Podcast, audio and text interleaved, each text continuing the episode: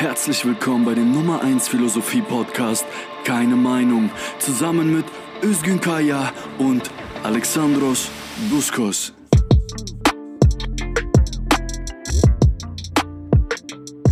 Ein herzliches Willkommen zur endlich vierten Ausgabe von äh, Keine Meinung, dem Philosophie-Podcast.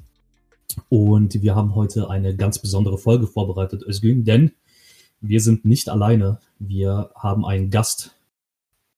Hallo. Hi, Bafta. Wie geht's? ja, ganz gut. Wie geht's euch? Ja, äh, das Semester hat Spuren bei mir hinterlassen. Das muss man, muss man ganz klar so sagen. Ähm, ich, äh, das ist ein bisschen paradox. Ich erwarte die Weihnachtsferien, um endlich richtig arbeiten zu können für die Uni. So, ich muss ein bisschen was nachholen. Ähm, und äh, muss Sachen ausfallen lassen, um andere Sachen zu lernen. Es ist halt gerade so ein bisschen Chaos, aber ähm, ich lerne es auch nie. So, ich weiß das immer vorher und sage dann nachher immer, beim nächsten Mal mache ich es anders, aber ich, geht nicht.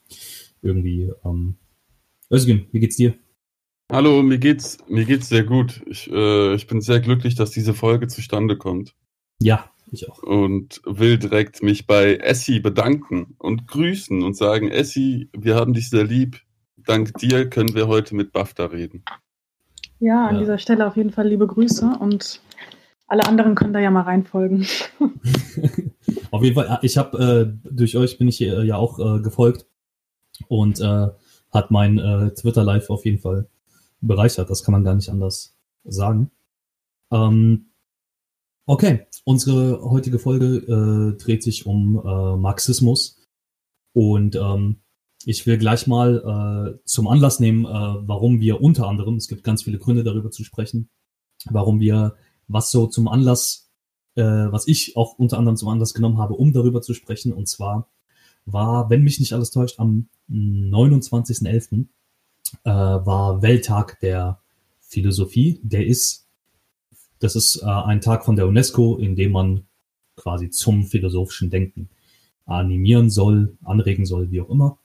Ähm, und der, dieser Tag ist jedes Jahr am dritten Donnerstag im November. Und äh, dann gibt es äh, Rundfunkanstalten, die versuchen dann irgendeinen Philosophen sich rauszuziehen, ein Zitat zu posten und beteiligen sich in irgendeiner Form daran. Und haben dieses Jahr Karl Marx ausgewählt. Und äh, dann sind natürlich ganz viele in den Kommentaren ausgetickt. Karl Marx sei ja gar kein äh, Philosoph und wie auch immer. Und ähm, deswegen, unter anderem deswegen äh, wollen wir heute darüber sprechen, ähm, weil er sehr wohl als Philosoph gesehen wird. Und wir werden gleich so ein bisschen drauf eingehen, was das mit Philosophie zu tun hat und mit ganz vielen anderen Dingen.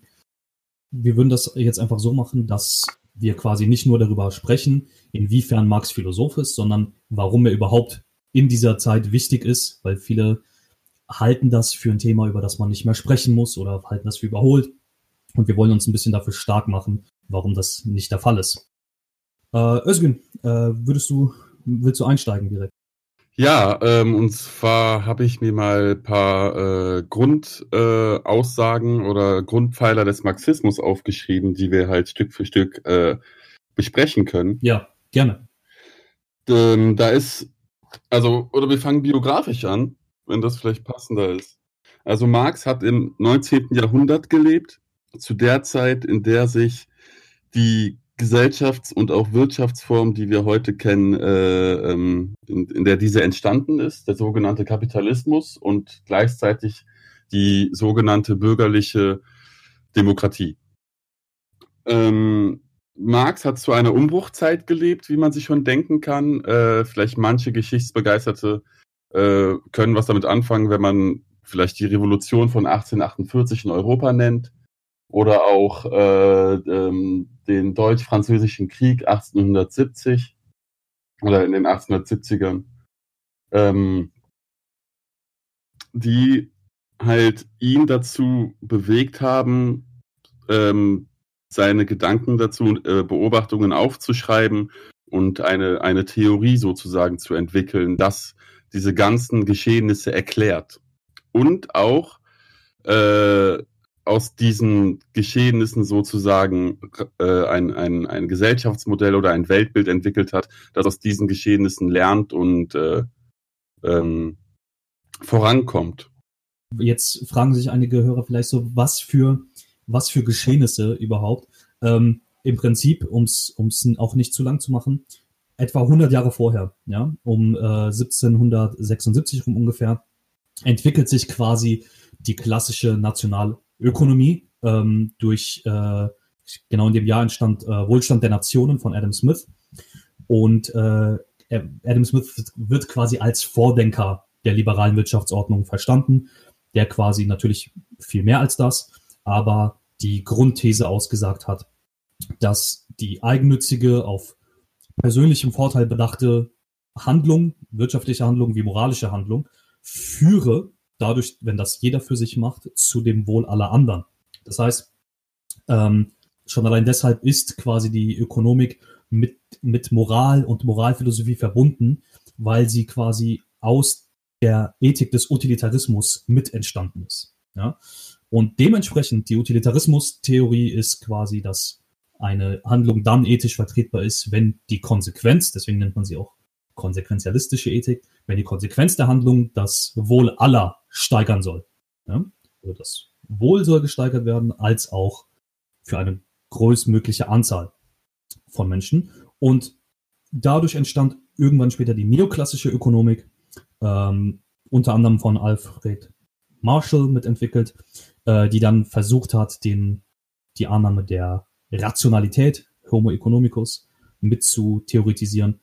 Das führt irgendwann ähm, die, das führt uns irgendwann zum Keynesianismus, also zum Theoriegebäude, das besagt, dass die gesamtwirtschaftliche äh, Nachfrage, also das, was quasi die Gesellschaft haben will, kaufen will, die entscheidende Größe für die Produktion und für die Beschäftigung ist. Und das sind die Geschehnisse, das sind Entwicklungen, die Marx, äh, wenn mich nicht alles täuscht, 1818 geboren, natürlich dann direkt mitkriegt als Student, ähm, sowohl der Rechtswissenschaft als auch der Philosophie. Und das ist eine Perspektive, die quasi nur eine Perspektive sozusagen aufzeigt. Und Marx versucht das natürlich zu, ähm, zu dokumentieren und natürlich auch äh, mit Engels quasi zu, zu reflektieren, was da eigentlich genau passiert ist. Denn im Gegensatz zur Neoklassik ähm, zeichnet sich der Marxismus als wesentlich vielschichtiger ab. Bafta, was kannst du zu dieser Perspektive sagen? Also was, was genau beobachtet Marx eigentlich? Mm, ja, wir hatten ja schon mal darüber gesprochen, ob man Marx sozusagen als Ökonomen im eigentlichen Sinne betrachten kann. Und das würde ich nicht sagen. Also ich würde auf jeden Fall sagen, genau, Marx ist kein Ökonom und es ist auch keine alternative Ökonomie, die er da aufzeigen will, sondern ähm, das ist ja auch so der Name von seinem Hauptwerk, also die Kritik der politischen Ökonomie. Ähm, ist genau eine Kritik von den Kategorien, in denen die Ökonomie sich bewegt, ähm, um sie sozusagen auch als die begleitende Ideologie der bürgerlichen Gesellschaft eigentlich nachzuweisen. Also alles, was die Ökonomie als ähm, sogenannte Wissenschaft macht, ist mit ihren Kategorien zu verschleiern, einerseits, wie es wirklich läuft, und es aber auch irgendwie zu rechtfertigen. Und ähm, das ist eben sein Ansatz. Also genau die, in dem Sinne kann man ihn wirklich nicht als Ökonom bezeichnen, sondern er guckt sich das sozusagen nochmal von außen an und kritisiert es. Genau, also was, also was, was Marx äh, und dann auch mit Engels zusammen, was, was, äh, was die beiden machen, ist also nicht eine ökonomische Theorie zu entwerfen, sondern sie versuchen quasi aus, aus der Perspektive von außen zu schauen, was mit der ökonomischen Entwicklung alles noch mitgeliefert worden ist, was, was da eigentlich passiert ist. Und sie entwerfen also keine neue ökonomische ähm, ja, Perspektive, sondern sie wollen sich quasi, äh, kann man sagen, historisch anschauen, was, was da gelaufen ist? Ähm, ja, auch. Also einmal logisch und einmal historisch. Aber wenn ich kurz einhaken darf, ist aber, aber, aber ähm, dass das, also die Untersuchung, die Marx da ökonomisch gemacht hat, die kommt ja zu dem Schluss, dass ähm, die Produktion, dass also das bestimmende Ding in der Welt, in der, in der, in, in, in der wir leben, die, die, die, äh, der Besitz der Produktionsmittel ist. Also diejenigen, die ähm, über das Geld und die Mittel verfügen, über die Produktion zu bestimmen, die bestimmen auch die Geschichte der Welt. und wie diese Welt funktioniert. Und als Alternative, also nicht Alternative, aber als Schlussfolgerung hat doch Marx und Engels haben doch da dann äh, au, äh, aufgeschrieben, dass eine, eine Gesellschaft, in der die Produktionsmittel in gesellschaftlicher Hand sind, äh, eine andere Ökonomie hätte als die bestehende. Also das ist doch eine Alternative. Oder nicht?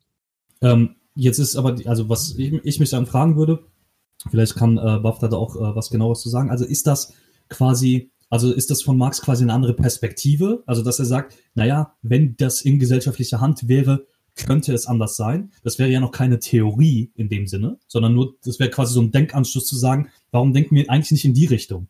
Oder wie ist, oder irre ich mich jetzt? er sagt ja nicht, warum denken wir nicht in die Richtung, er sagt, wir werden gezwungenermaßen in diese Richtung denken. Äh, er sagt ja, dass, dass, dass ähm, die kapitalistische Produktionsweise, ich weiß jetzt nicht, ob wir das ausformulieren müssen, was damit gemeint ist. Ich kann ja euch mal kurz fragen. Sollten wir das ausformulieren? Sollten wir wahrscheinlich, ja. Mhm. Könntest du dann, Alexandros, als Ökonomie-Lehrling was Gescheites dazu in, kurz, in kurzer Form sagen? Besser als ich.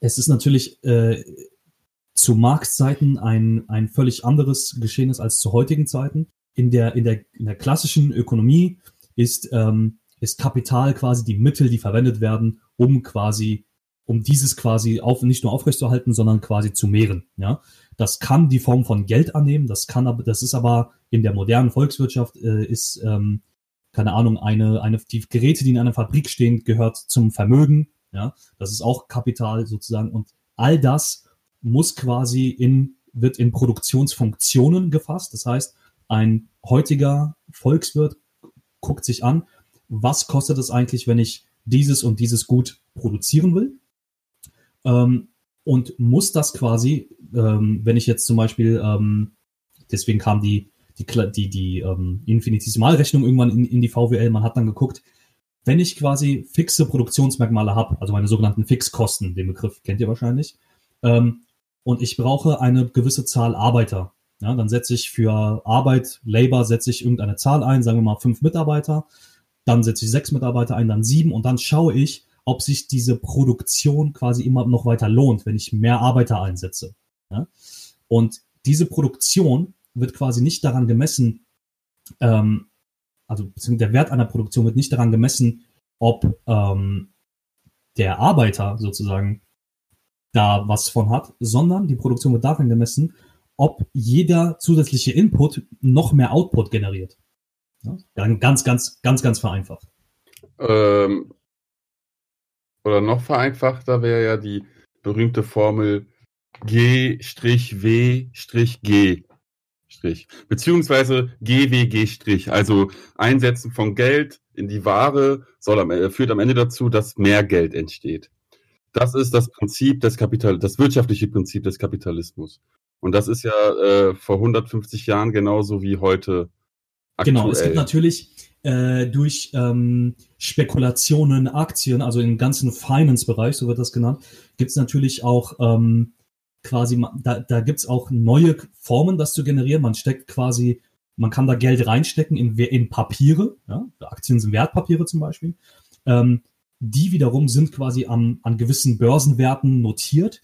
Und je nachdem, was das Unternehmen für Gewinne macht, können aus diesen Papieren, die dann im Wert gestiegen sind, im Idealfall, können dann die Zinserträge quasi von dem, der das Geld reingesteckt hat, wieder rausgeholt werden, ohne Arbeit reinzustecken. Also diese modernen Formen gibt es natürlich auch, aber das, der Mechanismus ist natürlich derselbe. Also da wird quasi Geld in Ware, in zu produzierende Ware gesteckt und das soll mehr Geld generieren. Das, genau, so kann man das ganz genau. vereinfacht. Und was, was, was? Aber ja, also das ist ja erstmal, das sagt ja erstmal was darüber aus, sozusagen, wie Kapitalismus funktioniert, aber was Kapitalismus als ähm, Produktionsweise ist und auch als Gesellschaftsform ist dadurch ja erstmal nicht erklärt. Oder wie sich das auch konkret von anderen Gesellschaftsformen unterscheidet. Genau, deswegen habe ich am Anfang den ähm, Keynesianismus, also angelehnt John Maynard mhm. Keynes genannt, weil da ist die grundlegende Annahme, dass die, ähm, das, was Produktion als Größe festlegen soll, ist eben nicht ähm, die Mechanismen, die die die Produktion quasi ausmachen, sondern die Nachfrage. Also wer das Produkt eigentlich haben will, daran wird das gemessen. Es sagt über mhm. die Produktionsverhältnisse selbst, ja, mhm. äh, erstmal nichts aus und über die gesellschaftlichen schon gar nicht, sondern es geht um, es ist nachfrageorientiert. Ja? Mhm. Aber das ist doch mhm. Keynes. Das ist, also das ist, was Keynes sagt. Ja. Oder möchte, okay. Aber ähm, ähm, er vertut sich doch, also er ignoriert ja, das hast du ja auch gerade gesagt, eigentlich mhm. die Produktionsverhältnisse, um die es ja angeht. Denn der Preis, also es wird ja auch heutzutage auch von Ökonomen äh, in den Raum geworfen, von bürgerlichen Ökonomen, dass äh, Angebot und Nachfrage den Preis bestimmen oder den Wert einer Ware bestimmen. De facto ist das ja nicht so. Der Wert, also nach Marx, nach Marx ist ja der Wert einer Ware schon vom Kapitalisten vorherbestimmt. Ähm, und das ist ja die Ungerechtigkeit, die, die große Ungerechtigkeit, dieses, dieses also diese, diese Differenz zwischen, zwischen Kapital, also Kapitalistenseite und Arbeitsseite, also der Arbeiter, der das produziert, diese Differenz ist ja das große Problem. Die, die Machtdifferenz und auch, und auch ähm, das, was am Ende der Produktion gewonnen wird. Also der Kapitalist, ähm, ja. Also jedes Arbeitsverhältnis, ob es jetzt in der modernen ist heute oder äh, vor 150 Jahren zu Marx Zeiten, ist äh, ein ungerechtes in dem Sinne, dass der Arbeiter immer nicht gerecht entlohnt wird. Denn äh, der, der Besitzer seiner Arbeit, der Kapitalist, gewinnt ja äh, Profit oder Mehrwert in Marx Worten. Mhm. Dadurch, dass er den Arbeiter, also äh, dadurch, dass er den Arbeiter nicht entlohnt. Jetzt habe ich mich wiederholt, ähm, obwohl ich es eigentlich ähm, einfach erklären wollte. Was ich eigentlich sagen wollte, ist der Mehrwert, der Profit ist die Differenz, die entsteht äh, zwischen dem, was der, Arbeits, äh, was der Arbeiter bekommt äh, und äh, dem was, was, und dem, was verdient wird sozusagen vom Kapitalisten. Ja, genau. Und jetzt, wo wir die Ökonomie so angerissen haben und mal ganz kurz erklärt haben, ähm, Anfang haben wir angefangen, du hast ja gefragt, was, äh, äh, was, also ich habe ja gesagt, die Grundpfeiler des Marxismus. Das ist halt zum einen die Ökonomie oder wie auch BAFTA das korrekter formuliert hat, die Kritik der politischen Ökonomie und der Hinweis darauf, dass Ökonomie politisch in unserer Welt politisch funktioniert und nicht eine unabhängige Kraft ist. Ähm, daneben, das ist ja ein Philosophie-Podcast, müssen wir vielleicht vermehrt darauf eingehen noch, ähm, ist es der sogenannte Materialismus der äh, die marxistische Lehre ausmacht. Und dieser Materialismus, der ist halt zweierlei. Einmal ist gemeint der philosophische Materialismus und zum anderen ist gemeint der historische Materialismus. Und hier sieht man schon, äh, dass die Einteilung von Marx in eins dieser Disziplinen und gleichzeitig Ausscheiden einer anderen Disziplin schwierig bis hin falsch ist. Ähm, also ma marxistische Lehre ist eine philosophische, aber auch eine Geschichts-, eine historische Lehre oder eine geschichtsphilosophische Lehre. Also, also man kann diesen Unterschied philosophischer, historischer Materialismus deiner Ansicht nach gar nicht aufmachen. Ähm, bei Marx?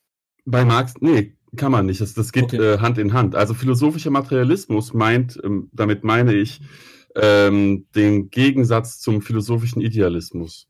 Mhm. Und vielleicht lohnt es da ähm, reinzugehen in eine Schrift von äh, von Engels, mhm. die da heißt Feuerbach und der Ausgang der deutschen Philosophie.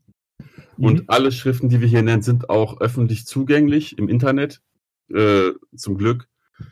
Ähm, denn die Ausgaben können schon äh, teuer sein und schwierig mhm. äh, aufzufinden. Ähm, da schreibt ähm, Engels, ähm, bei den Materialisten zeigte sich dies schon nur auf der Oberfläche, aber auch die idealistischen Systeme erfüllten sich mehr und mehr mit materialistischem Inhalt und suchten den Gegensatz von Geist und Materie pantheistisch zu versöhnen, so dass schließlich das Hegelische System nur einen nach Methode und Inhalt idealistisch identisch äh, idealistisch auf den Kopf gestellten Materialismus repräsentiert. Und was jetzt diese, was Idealisten, philosophischer, was Idealisten und Materialisten in philosophischer Sicht unterscheidet, ist folgendes. Die Grundfrage der beiden, die äh, beiden nachgehen, ist, ähm, äh, was ist das Ursprüngliche, der Geist oder die Natur, die Materie oder das Ideelle?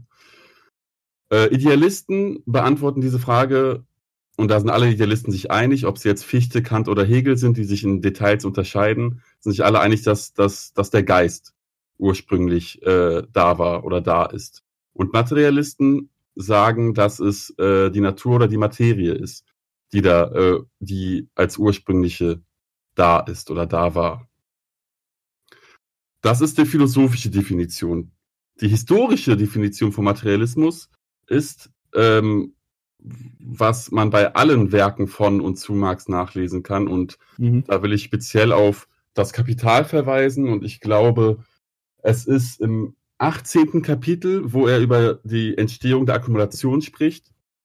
Ähm, da sagt er, genau, das Buch Kapital, Band 1, äh, Kapitel 18, glaube ich, ist es. Ich weiß Kapital es gerade nicht. 24. 24.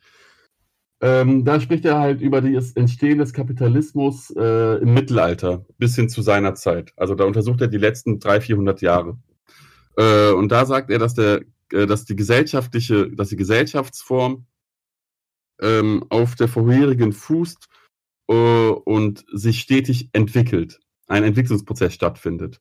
Und dieser Entwicklungsprozess ist ein materialistischer in dem Sinne, dass er halt auf den Bestehenden äh, reagiert oder äh, und äh, auf den Bestehenden reagiert und daraus entsteht. Also wenn immer etwas Politisches oder etwas Religiöses oder etwas Sonstiges passiert, ein Phänomen, ist dieser immer auf seine materialistischen Voraussetzungen zurückzuführen. Mhm. Äh, einfacher kann ich das nicht erklären. Ich hoffe, das ist verständlich. Äh, ja, ich würde nur an der Stelle dann vielleicht rückfragen, was, das war jetzt deine Definition von historischem Materialismus? Mhm. Was ist denn dann der Unterschied zur philosophischen? Ja, vielleicht kann ich ja was dazu sagen. Ähm, ich würde, also Feuerbach bezieht, ähm, Engels bezieht sich da ja auch auf Feuerbach in dem Text und ich muss gerade an die ähm, Thesen über Feuerbach und die deutsche Ideologie denken, weil der Materialismus, der historische Materialismus ähm, der sozusagen der marxistischen Kritik formuliert ist, schon nicht das gleiche ist wie so ein philosophischer Materialismus, der bei Feuerbach und vorher schon existiert hat. Ähm, weil die ja sozusagen diese Frage nach dem, was war zuerst da, äh, mit der Materie und der Natur und so weiter beantworten. Und ähm, das ist ja auch die Kritik an Feuerbach, dass bei Feuerbach der Mensch sich eigentlich komplett passiv zu seiner materiellen Umwelt verhält. Und äh, im, im historischen Materialismus ist es schon so, dass der Mensch seine Geschichte macht und ähm, sich aktiv sozusagen zu seiner gesellschaftlichen Umwelt verhält ähm, und sie auch immer wieder selber macht sozusagen und auch die Natur gar nicht so für sich genommen relevant ist, sondern immer nur in der Art, wie Menschen sich zu der Natur ins Verhältnis setzen und wie sie sie sozusagen ähm, auch gestalten. Und deswegen ist sozusagen der ähm, historische Materialismus ähm, als Methode ähm, nicht einfach zu vergleichen mit dem klassischen philosophischen Materialismus, bei dem sozusagen auch die Menschen sich ja komplett passiv zu den materiellen Verhältnissen verhalten oder so ein bisschen determiniert sind durch ihre materiellen Verhältnisse. Das sieht man ja auch in der mhm. ganzen Religionskritik von Feuerbach.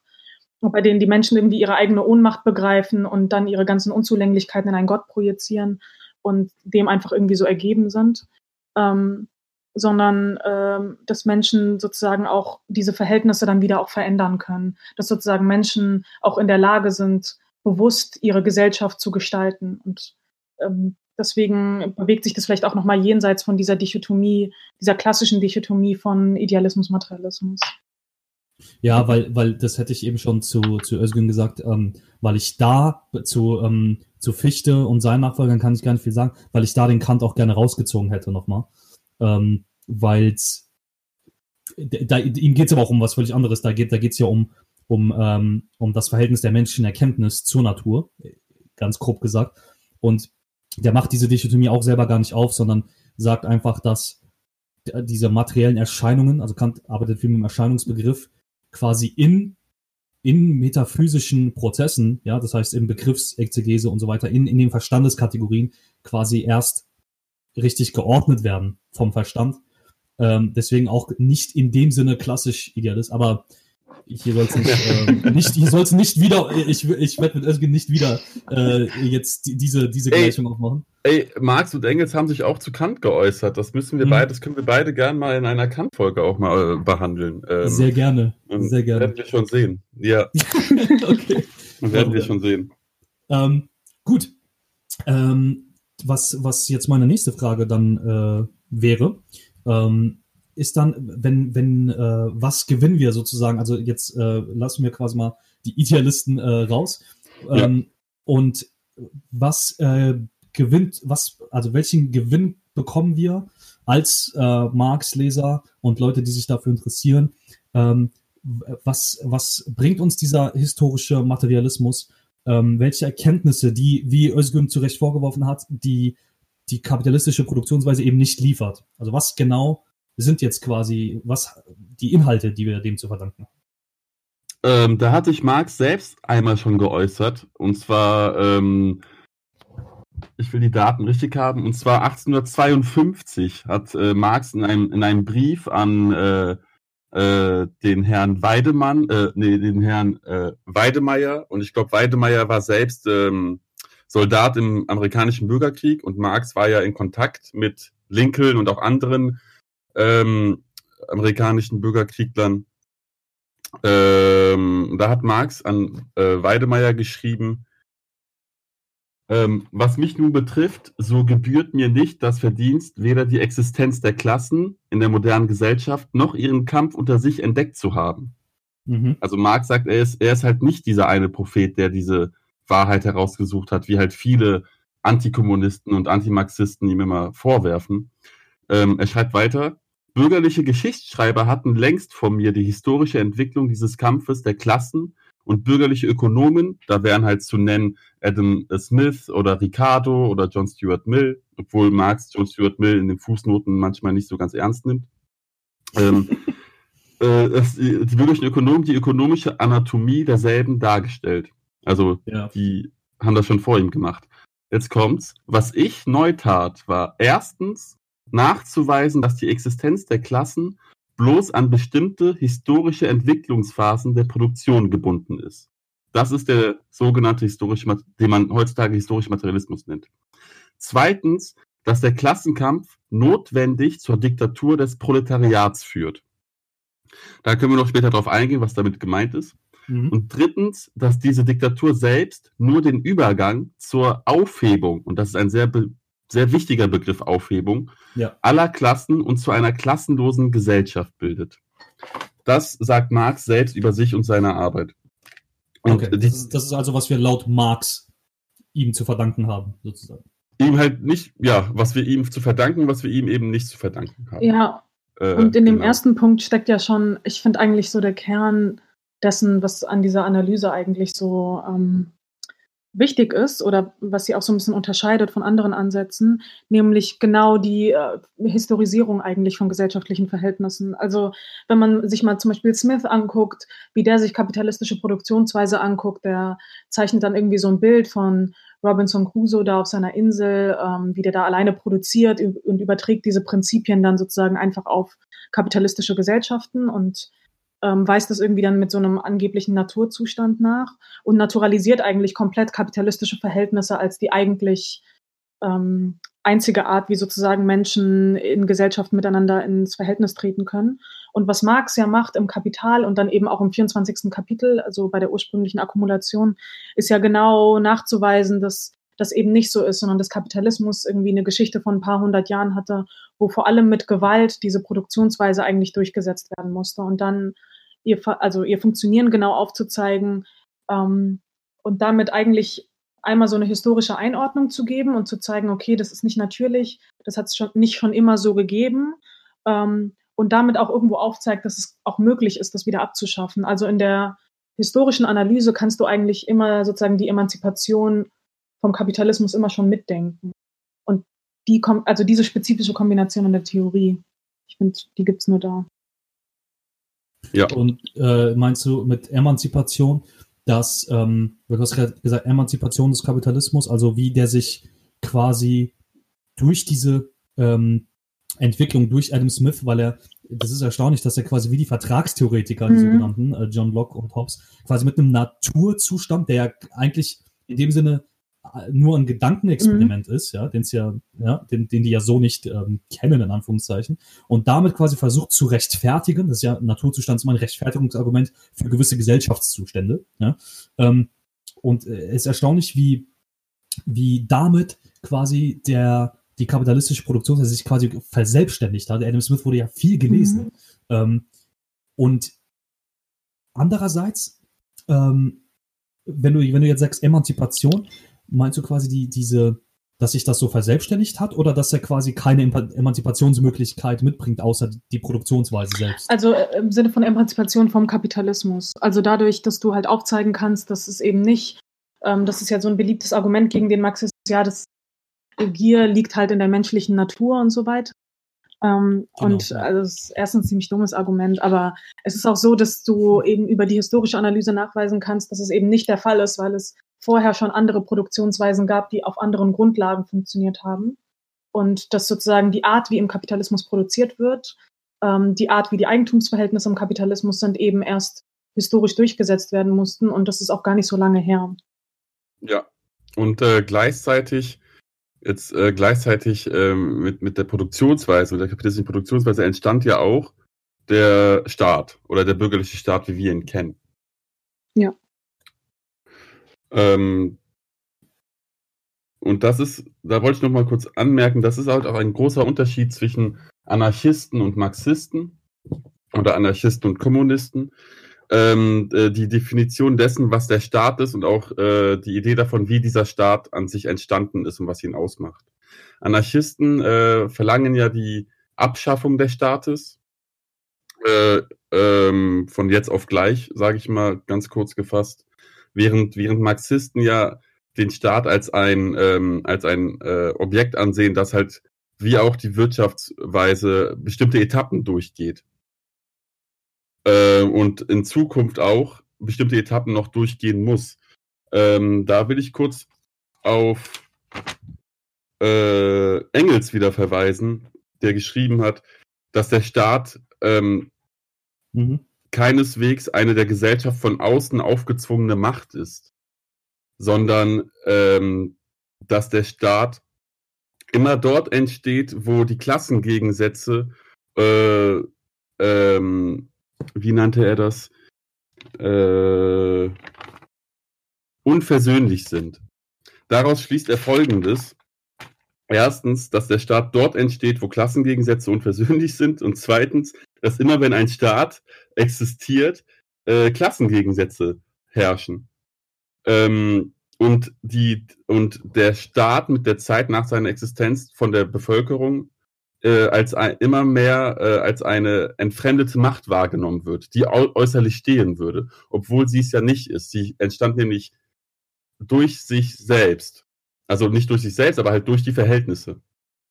Äh, jetzt könnte aber, ähm, ich will mich gar nicht auf die Seite des Anarchismus schlagen, aber du hast, ähm, du hast das zu, äh, angeführt, den Vergleich. Jetzt mhm. könnte der Anarchist hier entgegnen, dass er sagt, na ja, also wenn der Staat, weil wenn Marx schon sagt, der ist ja nur Engels. oder der Engels, sorry, wenn der ist ja quasi entstanden durch die Unversöhnlichkeit von, von Klassen. Ja. Und dementsprechend gibt es, Schlussfolgerung gibt es in einem Staat immer unversöhnliche Klassen. Ja. Da könnte ja der Anarchist dir entgegnen, ja, genau deshalb brauchen wir ja gar keinen Staat. Äh, ja, aber den Staat von jetzt auf gleich abzuschaffen, ist die falsche Methode. Das ist äh, das, mhm. äh, die richtige, an, ich sag mal, richtige, ich mache gerade Gänsefüße mit meinen Fingern, das könnt ihr nicht sehen, ja. Methode. ähm, also Engels spricht davon, dass äh, also der Staat ist ein Ausdruck von diesen Klassengegensätzen und gleichzeitig auch ein Produkt dieser Klassengegensätze. Ähm, und der Fortgang des Staates, den beschreibt Engels folgendermaßen. Er sagt in dem berühmten Buch Anti-Düring oder zu Herr Eugen Dürens Umwälzungen der, wie heißt das nochmal? Wissenschaft. Wissenschaft, schreibt er, dass der Staat ähm, zuerst aufgehoben wird, der bürgerliche Staat wird im proletarischen Staat aufgehoben ähm, und später stirbt dieser Staat ab. Es muss diese, diese zwei Etappen äh, muss es geben. Man kann nicht einfach den Staat, äh, das schreibt auch Marx selber mehrfach, man kann nicht einfach äh, ähm, die Staatsmaschinerie übernehmen äh, und, und dann sozusagen alles anders machen wie die davor, das, was die Anarchisten wollen. Die sagen, wir, wir zerstören das und wir übernehmen das und äh, also wir zerstören, ja genau, wir übernehmen die Macht und zerstören alles. Sondern ähm, die, die, diese, die, die, die dass der Staat obsolet wird, abstirbt, ähm, hängt davon ab, dass er halt vorher aufgehoben wird. Und das meint, jetzt wiederhole ich mich wieder, aber ich will es wieder vereinfachen. Ähm, ja. Das meint, dass ähm, also der Staat in enges Verständnis ähm, ist immer äh, ist, ähm, ist Repräsentant der Klasse, welche selbst für ihre Zeit die ganze Gesellschaft vertritt. Das haben wir in der Antike gehabt. Da war der Staat der Staat der sklavenhaltenden Staatsbürger. Ja. Äh, da hat die Gesellschaft halt nur die, äh, nicht die Sklaven ausgemacht, sondern in der Gesellschaft, die Sklaven haben sozusagen außerhalb der Gesellschaft, äh, waren außerhalb der Gesellschaft und die, ihre Herren haben die Gesellschaft ausgemacht. So, in, in dem, Im Mittelalter ist es der Feudaladel, der den Staat geprägt hat. Und in der Moderne ist es die Bourgeoisie, die den Staat prägt. Ja. Und im Sozialismus, also in der Gesellschaftsform, in der die Produktionsmittel, jetzt wird es wieder wirtschaftlich, nicht mehr in der Hand einiger Kapitalisten ist, sondern in der Hand der Gesellschaft, ähm, äh, da ist dann der Staat der Vertreter der ganzen Gesellschaft, weil sobald das Proletariat mit Anwendung von Gewalt ähm, die bürgerlichen, den bürgerlichen Staat ähm, äh, angreift und die Gesellschaftsordnung umwirft, macht der Staat sich selbst mhm. überflüssig. Da, damit, äh, ja genau, macht der Staat sich überflüssig. Ähm, und dann mit, mit der Zeit stirbt er ab. Also erst wird er aufgehoben und dann stirbt er mit der Zeit ab. Marx und Engels sprechen da immer von äh, äh, Kommunismus in erster Ordnung und Kommunismus von, in zweiter Ordnung. Also Sozialismus kann man verstehen als äh, Kommunismus erster Ordnung oder niedere kommunistische Gesellschaft, in der die Produktionsmittel vergesellschaftet werden. Und das Endziel der Kommunismus, in dem der Staat abstirbt von selbst, weil er halt nicht mehr notwendig geworden ist, um die Klassengegensätze aufrechtzuerhalten, denn es gibt ja keine mehr. Ähm, ähm, in dieser letzten Form, Kommunismus der höheren Stufe, gibt es dann halt, lösen sich dann halt die ähm, bürgerlichen Strukturen von selbst auf, weil sie halt obsolet werden. Mhm. Und dieser Entwicklungsgang, der ist halt der große Unterschied zwischen Marxisten und Anarchisten.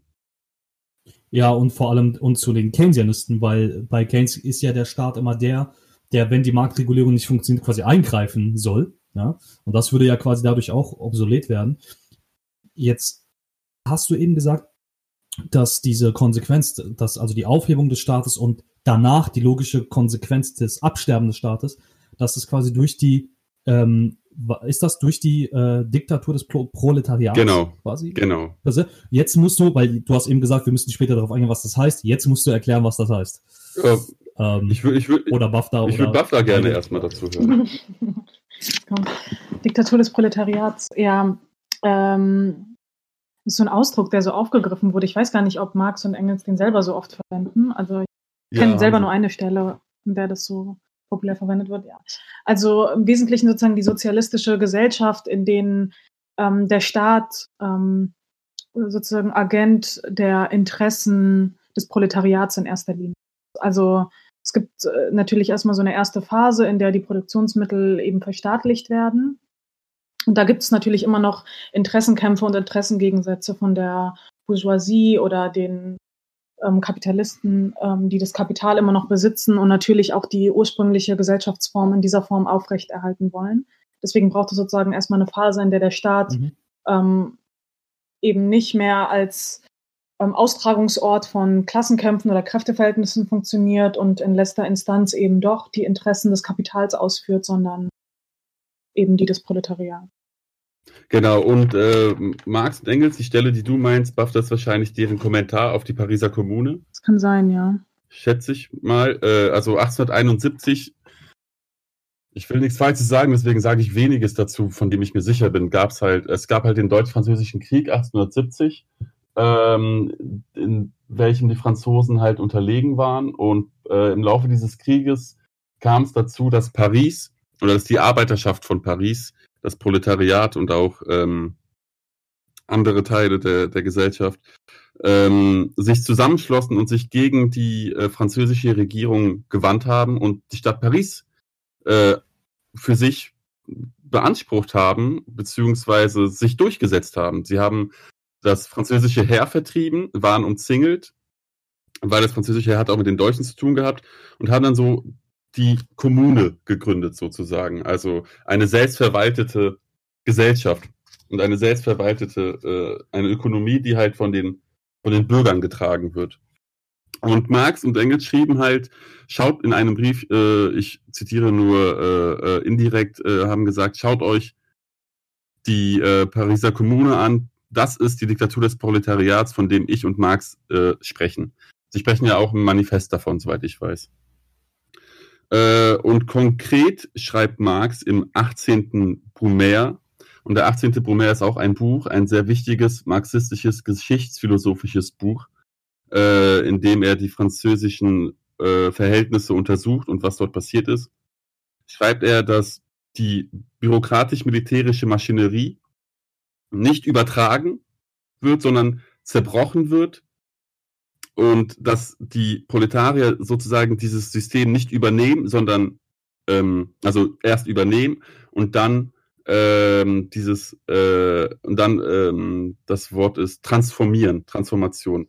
Ähm, er spricht da konkret von der Bewaffnung des Volkes.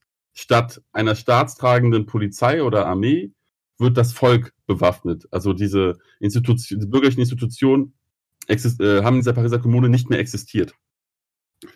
Und, äh, die, die, und äh, wenn man das jetzt kombiniert mit dem, was Engels über den Staat gesagt hat, der im Grunde halt ein, ein, ein Gewaltmonopol hatte, ein, ein, äh, eine Macht ausgeübt hat, ähm, diese, diese Macht des Staates hebt sich halt auf und geht halt zur Bevölkerung über, äh, die ähm, vertreten wird vom Proletariat.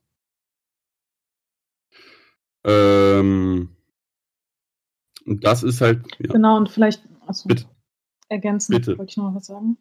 Ähm, dass das Proletariat sozusagen die ähm, Bevölkerungsgruppe ist, die sozusagen diese Revolution anführt oder als revolutionäres Subjekt funktioniert und deswegen auch diesen Staat anführen kann, weil sie sozusagen als einzige Klasse kein Interesse daran haben, die, diese gesellschaftliche eben ähm, so ein bisschen zu reformieren oder sie zu erhalten in irgendeiner Form oder so. Also wie es zum Beispiel beim Bürgertum war im Übergang vom Feudalismus zum, äh, zur bürgerlichen Gesellschaft.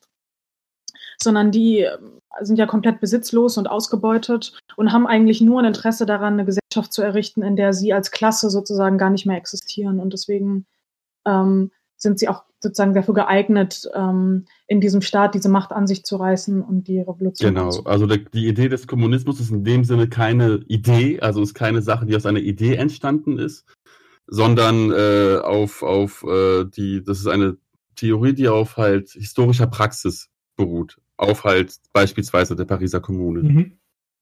Mhm. Das heißt quasi, selbst wenn man es als, als ähm, philosophische Richtung begreift, aber eine, die in der Praxis verwurzelt ist, sozusagen. Genau, das ist halt ganz genau. ausschlaggebend für das, was wir Marxismus nennen. Ähm, ja, das ist. Ähm, hm? und äh, ja, ich habe schon viel geredet. Ich lasse dich erstmal. ja, nee, ich finde es nur, ich find's nur ähm, deshalb interessant, weil ähm, äh, das, das ist ja gerade, weil wir, weil du am Anfang den, den, ähm, den Vergleich mit, mit, äh, mit den Idealisten gebracht hast, weil viele äh, immer fragen, so, so was, was hat Philosophie mit der Praxis zu tun? Naja, im Marxismus eine ganze Menge. Ja, das, darauf fußt das Ganze ja eigentlich. Genau. Weil es quasi eine philosophische, ich sag jetzt mal Richtung, um möglichst ähm, einen wertfreien Begriff zu nehmen, ähm, eine philosophische Richtung ist, die quasi ihre Ideen nicht als Ideen begreift, sondern als Konsequenz praktischer Verhältnisse.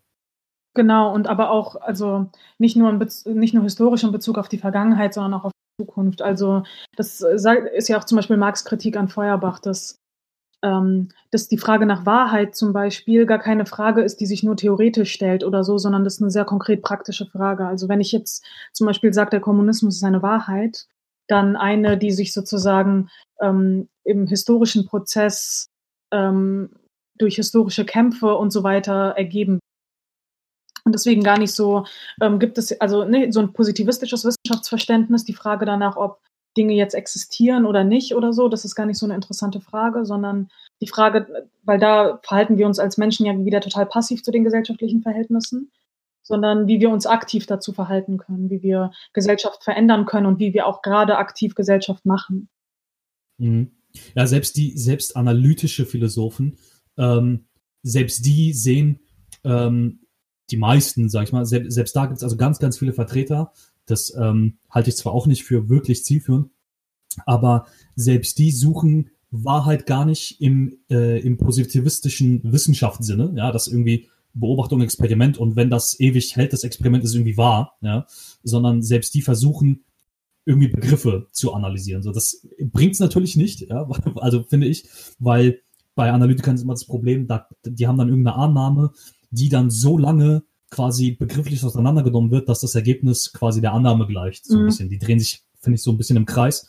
Ähm, deswegen ist gerade der Wahrheitsbegriff in Bezug auf Marxismus natürlich ein sehr interessanter Wahrheitsbegriff, weil er natürlich ähm, so viele Türen einrennt, dass man natürlich versucht, der Wahrheit im Sinne von, was ist wirklich für unsere Verhältnisse verantwortlich, Mhm. nachgeht. Und ähm, Bafta, du befasst dich unter anderem mit ähm, modernem Marxismus. Ähm, erzähl uns ein bisschen was darüber, weil das ist mit das Interessanteste, wie ich finde, ähm, was, was man quasi, wie man sich damit befassen kann. Und das ist auch eine Richtung, die ich noch gar nicht kannte. Mhm. Ähm, erzähl uns doch was darüber. Ähm, also ich beschäftige mich ja vor allem mit Rassismus und ähm, da also natürlich eben auch mit Materialismus als, als Methode sozusagen. Also Rassismus sozusagen als Gegenstand, sich anzugucken und sich zu fragen, okay, wie ist das, ähm, wie ist das historisch entstanden? Ähm, und äh, begleiten natürlich auch die Frage, wie, wie sich das irgendwie anständig kritisieren und verstehen lässt und damit dann auch, wie sich das abschaffen lässt. Und da gibt's schon eine relativ lange marxistische Geschichte, ähm, die dazu gearbeitet hat und die versucht, das nachzuvollziehen. Also diese Tradition des Black Marxism, also schwarzer Marxismus auf Deutsch. Ähm, das ist ein Begriff von Cedric Robinson, der hat mal ein Buch geschrieben, das so heißt. Ähm, der prägt da sozusagen diesen Begriff, weil er da nochmal so eine subjektivistische Ebene reinbringen will. Also darum zu sagen, okay, es gab jetzt diese ganzen ähm, schwarzen marxistischen Intellektuellen im 20. Jahrhundert und ähm, das, was die theoretisch erreicht haben, lässt sich nicht nur aus dem Marxismus heraus erklären, sondern das braucht dann noch irgendwie diesen anderen Aspekt. Ähm, also diese ihre Erfahrung und so weiter.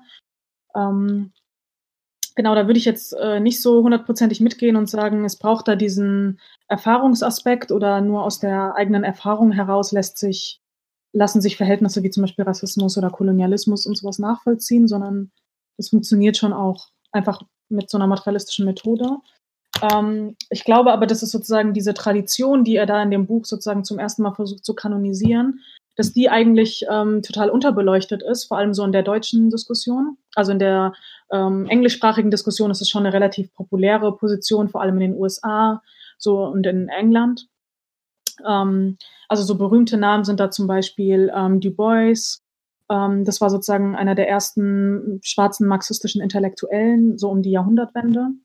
Und ähm, C.L.R. James mit seinem berühmten Buch ähm, Die schwarzen Jakobiner.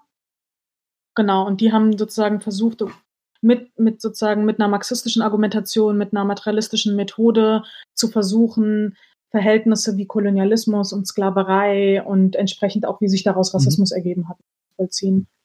Das, also wenn ich, wenn ich das, ähm, äh, das bisschen, äh, was ich äh, darüber höre, also es geht quasi darum, dass man äh, wie im Marxismus, den man in Deutschland kennt, dass man sich quasi die historisch gesehen die Verhältnisse anguckt mhm. und quasi daraus damit erklären will, ähm, wie die Verhältnisse wie Kolonialismus, Rassismus und so weiter, wie, wie die sich quasi durch die Geschichte ziehen mhm. und durch unser heutiges Leben sozusagen. Ähm, ist das eine Perspektive, die man in Deutschland eigentlich auch bräuchte, sozusagen? Weil es ja hier, wir sind ja nicht frei von Rassismus. Ja, im Gegenteil. Ähm, deswegen, ähm, äh, oder, oder gibt es da quasi neue Argumente hingegen? Weil ähm, mhm. das ist nämlich so eine Perspektive, wo man, äh, wenn man sich mit äh, Marxismus nicht auskennt, vor allem und nicht mit Black Marxism sich nicht auskennt, ähm, man, man tut das ja immer ab, so, so war halt die Geschichte, mhm. ja, so war das damals. Ähm, und wa was genau wird da quasi, was sind da die entweder zentrale Feststellungen oder wie, wie kann man das quasi mhm. erklären, dass es das gab, so ganz vereinfacht gesehen? Ja, also in Deutschland braucht es diese Analyse auf jeden Fall. Ähm, es ist ja, mhm. ich weiß nicht genau, woran es hier liegt, also in anderen Erdteilen vielleicht ein bisschen einfacher für die Leute. Ähm, das ist auf jeden Fall, wenn du dir mal anguckst, wie in Deutschland ähm, über Rassismus gesprochen wird oder Rassismus ja. verhandelt wird, das ist eher sowas ähm, als sowas wie so eine anthropologische Konstante mhm. gilt. Also sowas, was so in allen Gesellschaften und in allen Kulturen hat es das schon mal gegeben. Es gibt immer mal wieder Fremdenfeindlichkeit, äh, falsches, ne, so, ein, so falsche Vorurteile gegenüber die anderen und so. Das gibt es einfach überall. Mhm. Ähm, und das ist jetzt nichts historisch Spezifisches. Ja.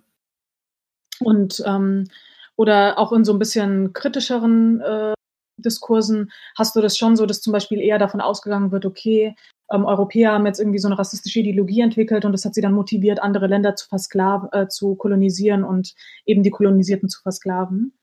Und ähm, sozusagen diese Tradition des Black Marxism schaut sich das nochmal sozusagen von der anderen Seite an, also ausgehend von ähm, Marx Analysen zur ursprünglichen Akkumulation, über die wir auch schon gesprochen haben, also wie diese Phase, in der der Kapitalismus historisch entstanden ist. Und da spricht er eben auch den Kolonialismus und die Sklaverei.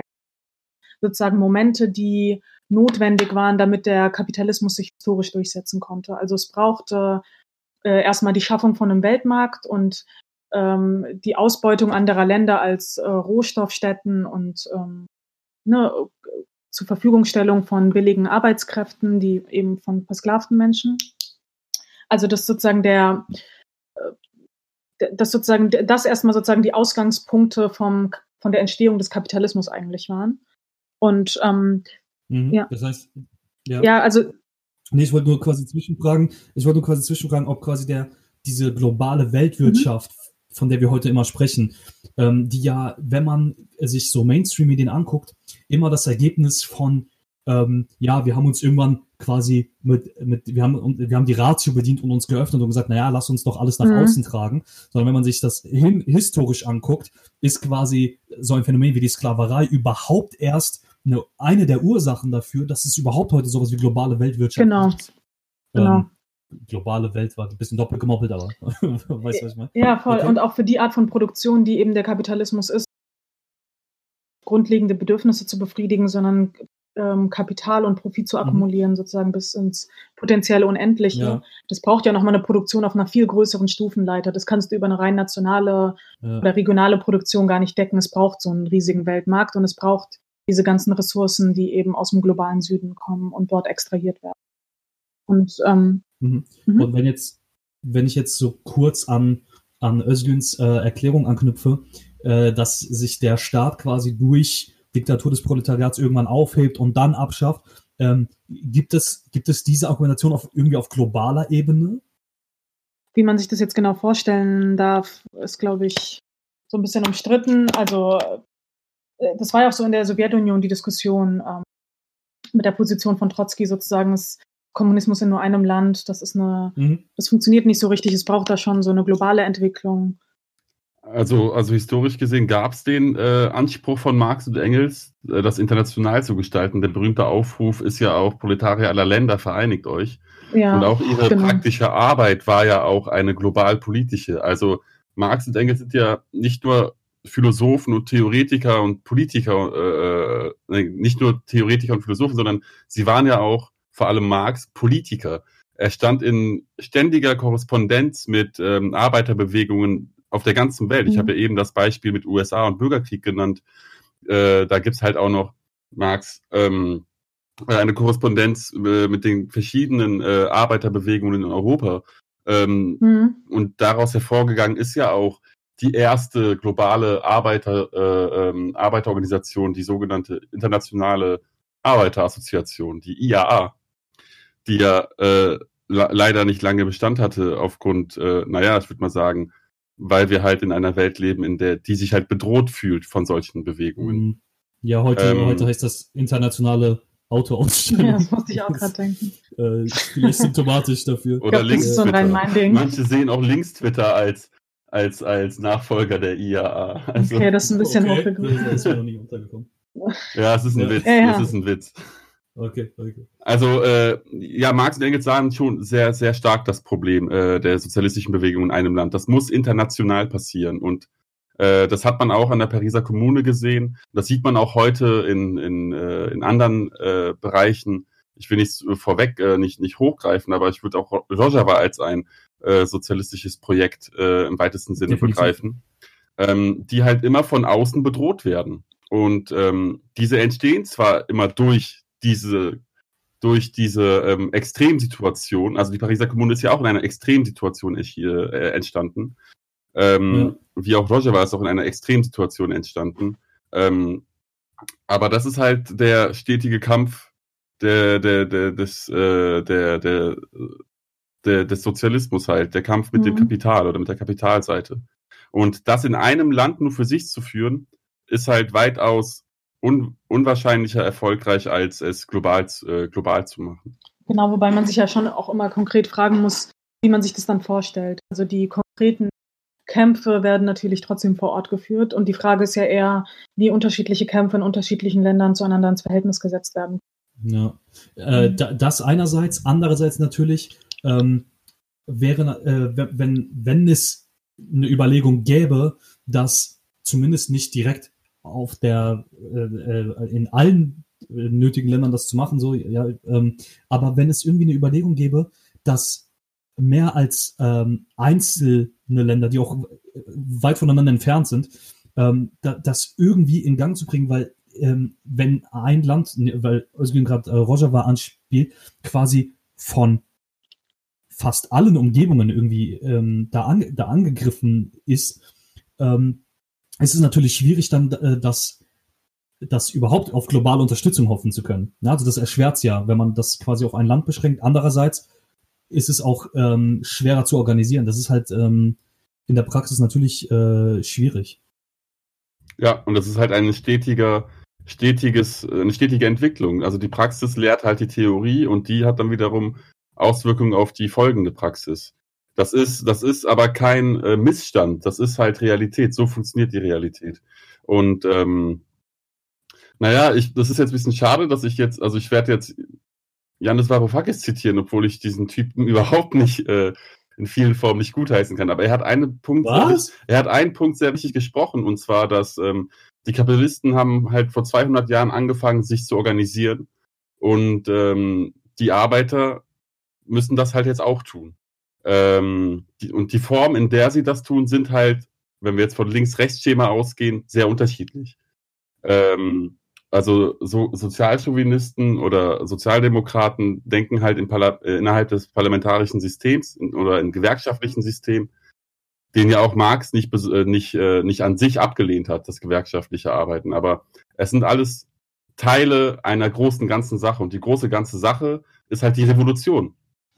Und ähm, äh, da aber das, das ist doch Varoufakis, aber da ist doch Varoufakis einer, natürlich ist er ähm, nicht ganz auf deiner Schiene jetzt, aber er ist ja einer von den populären äh, Ökonomen, sag ich mal, die sich zumindest damit befassen und zumindest Kapitalismuskritik üben. So.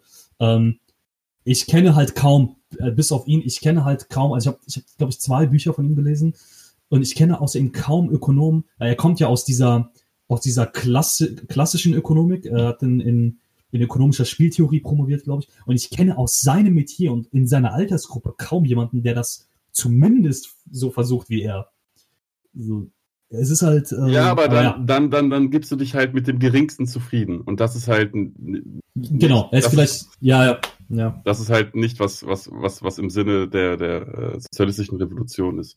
Weil. Ja, er ist da nicht konsequent. Ja, stimmt schon. Genau, er versucht halt, dass, dass, dass er versucht halt ein, ein, Realist, ein reales Übel, wie halt die Verarmung in Griechenland damals und äh, das Elend mhm. halt so gering zu halten wie möglich. Ähm, was, ja, da kann man halt so oder so zustehen.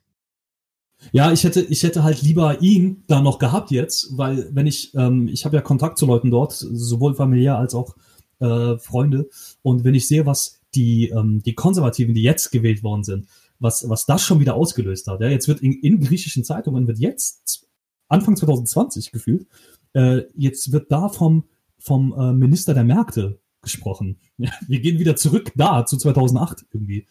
Und ähm, das ist eine Entwicklung, die mir, die mir missfällt gerade dort. Ja. Ähm, ja, ich habe schon versucht mit ähm, ein paar Leuten äh, von der ähm, kommunistischen Partei Griechenlands äh, über Twitter und Facebook mich ein bisschen zu, zu kontaktieren so, ähm, weil die auch ihre Website äh, komplett auf Deutsch mit übersetzen und so und die machen da wirklich gute, gute Arbeit und versuche mit denen ein bisschen mehr in Kontakt zu treten, dass man sich da austauschen kann. Ähm, und viele von denen tatsächlich haben sie mir dann auf Griechisch äh, geschrieben. Viele von denen lernen tatsächlich Deutsch, um Marx und Engels im Original zu lesen. Finde ich ganz cool. Wir sehen, äh, wie wir am Anfang schon angesprochen haben, Marxismus ist halt äh, vor allem auch, und das muss man heute auch, glaube ich, sehr stark betonen, vor allem halt auch Politik und auch die Auseinandersetzung mit der Politik, die vonstatten geht. Also ähm, sich halt mit den philosophischen Schriften auseinanderzusetzen, ähm, ähm, ist ein Teil davon und die Politik und die Praxis ist ein anderer Teil. Und das würde ich sagen, ist echt ein Verdienst von, von Marx, ähm, das, ähm, das, das zusammengebracht zu haben und die Erkenntnis darüber, dass das zusammengehört. Auf jeden Fall. Und du siehst, und du siehst auch, seit die Konservativen die Wahl gewonnen haben in Griechenland, eigentlich, seit, es gibt ja, ich unterscheide immer gerne von, ähm, äh, die meisten Leute sagen ja immer, ja, Wirtschaftskrise ist vorbei, weil, weil es jetzt nicht mehr auftaucht in, in Bildzeitung oder so. Ähm, ist, die, die, die Krise fängt ja jetzt erst richtig an, wo keiner mehr drüber berichtet. Die, drüber berichtet wurde, als Varoufakis sich ein bisschen dagegen aufgelehnt hat im Rahmen seiner Möglichkeiten. Und jetzt, wo das weg vom Tisch ist, und äh, jetzt beginnt die richtige Krise erst. Und ähm, das Erstaunliche, was heißt Erstaunliche, jetzt für den Marxismus Erstaunliche ist, ähm, je schlechter die Verhältnisse dort werden, vor allem in, äh, ich komme zum Beispiel aus einer Gegend, also aus einer Stadt mit 20.000 Einwohnern, das ist die, also die Hälfte des Landes lebt in Athen. Das, ist, das Land hat irgendwie 10,5 Millionen Einwohner und 5,5 leben in Athen. Der Rest ist verstreut. Ja? Und in, in den kleinsten Städten mittlerweile, ähm, und das schreiben mir Leute über Twitter, so die, ähm, die von meiner Herkunft da wissen, die, die schreiben mir, dass, dass die in, in Schulen, in Universitäten, die fangen wieder an, sich mit Marxismus zu befassen. So, und das ist vielleicht eine Entwicklung, die, äh, die mir gefallen könnte. Also. Ja, ich glaube, das ist auch, das ist auch, also ähm, das ist eine notwendige Konsequenz der äh, heutigen Situation. Ähm, ich wollte noch kurz anmerken, weil wir jetzt so viel über Politik und Ökonomie äh, gesprochen haben, auch also und dieses dieses äh, Grund äh, dieser dieser Grund ähm, Grundkampf oder Grundverhältnis von Kapital und Arbeit, das zeigt sich ja halt nicht nur in diesen Produktionsprozessen oder halt auch in der Gesellschaft, sondern das zeigt sich auch in vielen anderen Bereichen. Also das Schlagwort ist ja halt äh, wäre hier ähm, Haupt- und Nebenwidersprüche. Das ist halt so ein Punkt, in dem sich äh, äh, sozialistische linke Gruppen ähm, streiten, äh, in einem ganz großen Spektrum. Ähm, dieser aber ja eigentlich ist ein Streit bisschen, ich, ich kann ihn manchmal nicht ganz nachvollziehen. Ähm, ich möchte kurz anführen, ähm, Ökologie ist auch bei Marx, also Umwelt und äh, das, wie der Mensch mit der, mit, mit, mit der Umwelt umgeht oder mit den Ressourcen und sonstigen, ähm, ist auch bei Marx ein Thema gewesen. Es ist nicht so, dass Marx irgendwie das versäumt hätte oder dass ein großer Fehler linker Bewegungen ist, dass sie halt ökologische oder sonstige Fragen äh, nicht beachten würden. Das stimmt einfach nicht.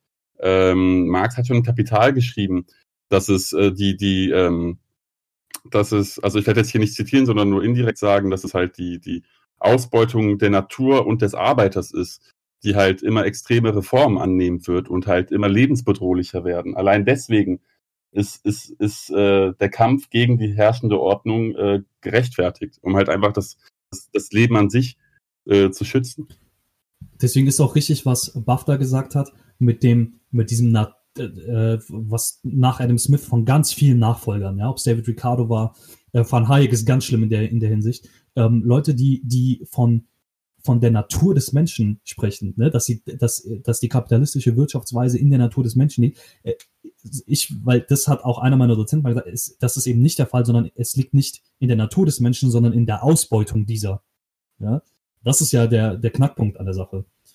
Und ähm, deswegen, was, was ich auch bei, auch bei Kant sage, was ich auch bei, bei vielen anderen sage, ähm, weil Marx immer so zu zu Diskussionen führt, wo man einfach merkt, da ist entweder ähm, sich gar nicht mit befasst worden, man weiß nur, dass der politisch irgendwann mal missbraucht worden ist und dann ist es sofort, ähm, oh mein Gott, ja, äh, ZDF postet Marx, Rotfunk und was da was alles geschrieben wird.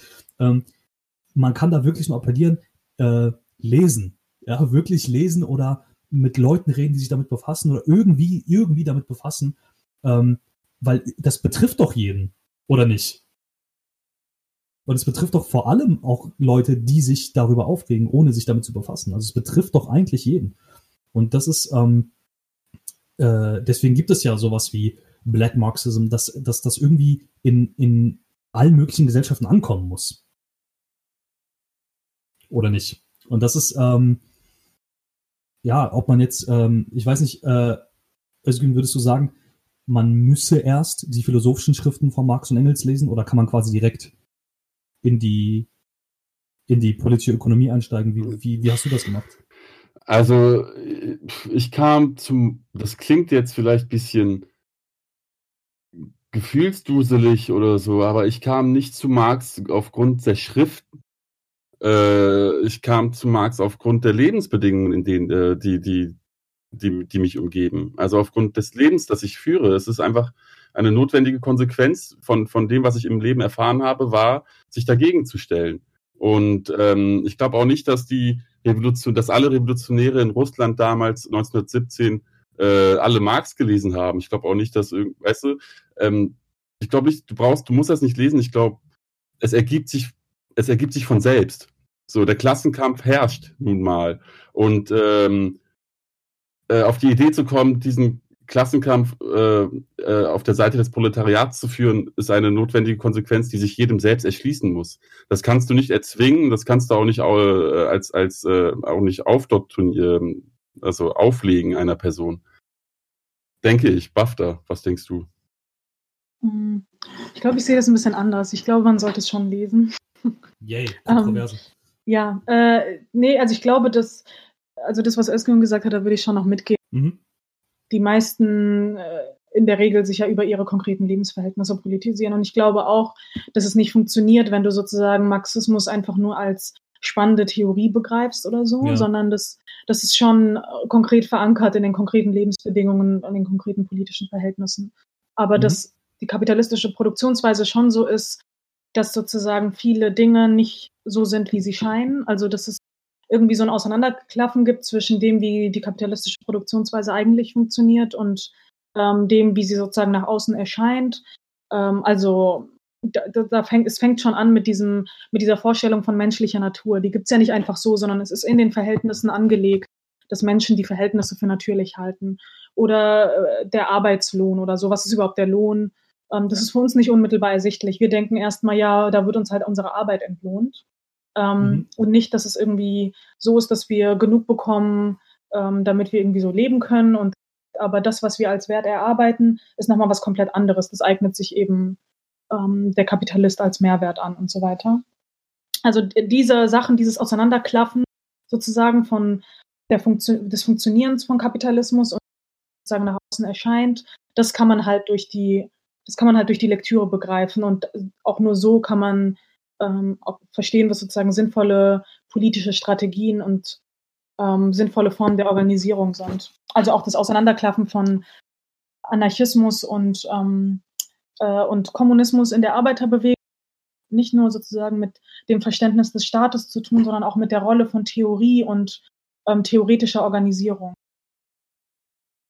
Das stimmt, das wollte ich gar nicht weglassen mit dem, was ich gesagt habe. Also ich glaube schon, äh, die Schriften von, äh, von Marx und äh, etc. sind halt ein, ein wichtiges Rüstzeug.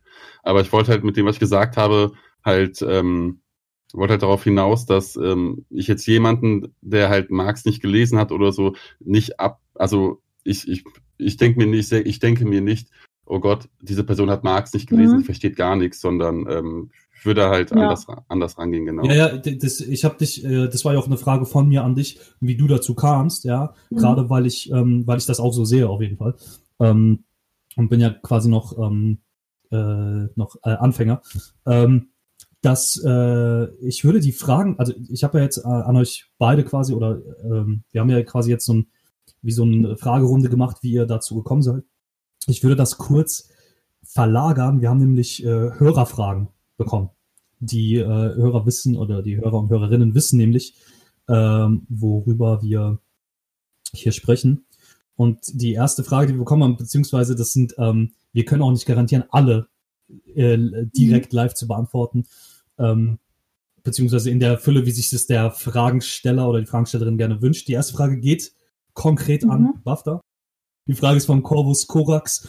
Ähm, wie sieht's mit der postmodernen Kritik am Marxismus aus? Die Postmoderne ist ja im Wesentlichen sozusagen die Vorstellung, dass man weg muss Narrativen, die die Welt erklären. Ähm, und das ist so im Wesentlichen auch die postkoloniale Kritik am Marxismus, dass eben, dass er eben nicht erklären kann, was sozusagen die Verhältnisse im globalen Süden sind. Ähm, und dass sozusagen die Methoden des Marxismus schon so eurozentrisch sind, dass sie nicht übertragbar sind auf die Verhältnisse und die Widerstände dort und dass man die sozusagen aus den konkreten Kulturen und Traditionen, die dort vorkolonial auch schon existiert haben, heraus auch erklären muss. Und ähm, eine relativ gute marxistische Kritik daran äh, wurde Chiba, die Übersetzung ist jetzt auch im Dietz Verlag vor ein paar Monaten erschienen. Das heißt Postkoloniale Theorie und das Gespenst des Kapitals.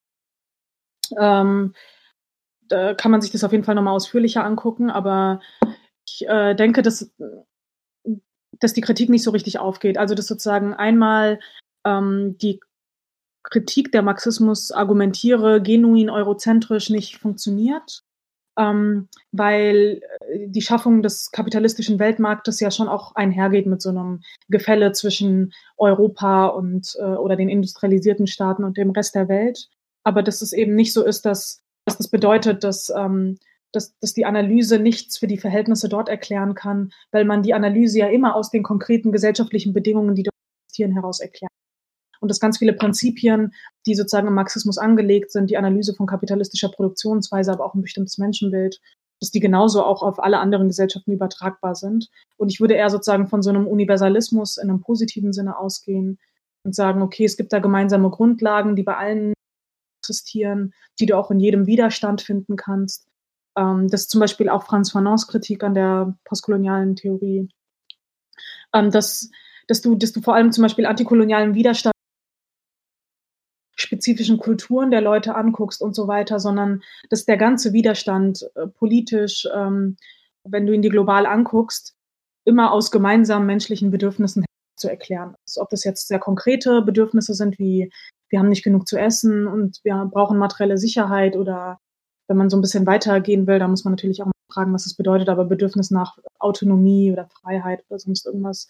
Also, dass du sozusagen viel daraus erklären kannst und dass ich schon für so eine Gemeinsamkeit ähm, argumentieren würde und dass das manchmal das Problem hat, dass es so zurückfällt in so einen kulturellen Essentialismus, ähm, sozusagen aus diesem Anti-Eurozentrismus heraus. Deswegen würde ich sagen, dass äh, ich, also dass die postkoloniale Kritik an Marx, finde ich, nicht so fruchtbar ist, weil alle positiven Errungenschaften schon in den Theorien zum Beispiel vom Black Marxism auch schon zu finden sind, die mit dem Marxismus sozusagen eine Kritik am Kolonialismus fassen, die halt materialistisch ist und die die positiven äh, theoretischen Aspekte irgendwie mitnimmt, ohne in so einen kulturellen Essentialismus zu verfallen.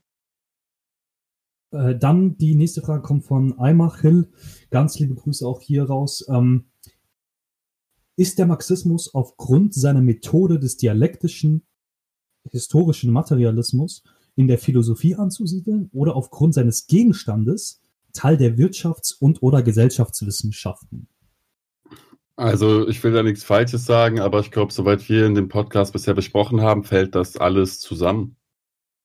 Ja, wobei wir vorhin schon, also ich hatte ja schon gesagt, dass ich finde, dass man Marx nicht als Ökonom verstehen kann und deswegen würde ich ihn zum Beispiel nicht bei Wissenschaften ansiedeln, aber auf der anderen Seite äh, finde ich, sind das auch keine Wissenschaften. Ökonomie meinst du, ist keine Wissenschaft? Ja. Okay. Ja, zumal, zumal, zumal, also wenn man wenn man's, wenn man die begriffliche Trennschärfe äh, kurz reinbringt, also Ökonomie ist quasi äh, der Gegenstand, der untersucht wird, und Ökonomik ja, ist quasi die Wissenschaft und die kann man natürlich ähm, sowohl aus materialistischer, genau wie aus äh, logischer, aus, äh, Mhm. aus, ganz vielen Sichten kann man die natürlich kritisieren. Ähm, es gibt dann neue Strömungen wie die Verhaltensökonomik, die aber quasi ähm, psychologische Erkenntnisse dafür heranzieht, aber trotzdem mit denselben Mechanismen arbeitet wie die, wie die klassische Ökonomik auch. Wenn man es ähm, im Studium Wirtschaftswissenschaften kommt das nicht vor. Keine Sekunde. Ähm, es gibt äh, ähm, VWL-Professoren, meiner zum Beispiel, der alle drei, vier Wochen mal sagt, dass er uns daran erinnern will, dass das, was wir hier lernen, quasi nur eine Perspektive ist, dass es auch viele andere gibt, aber dabei bleibt's.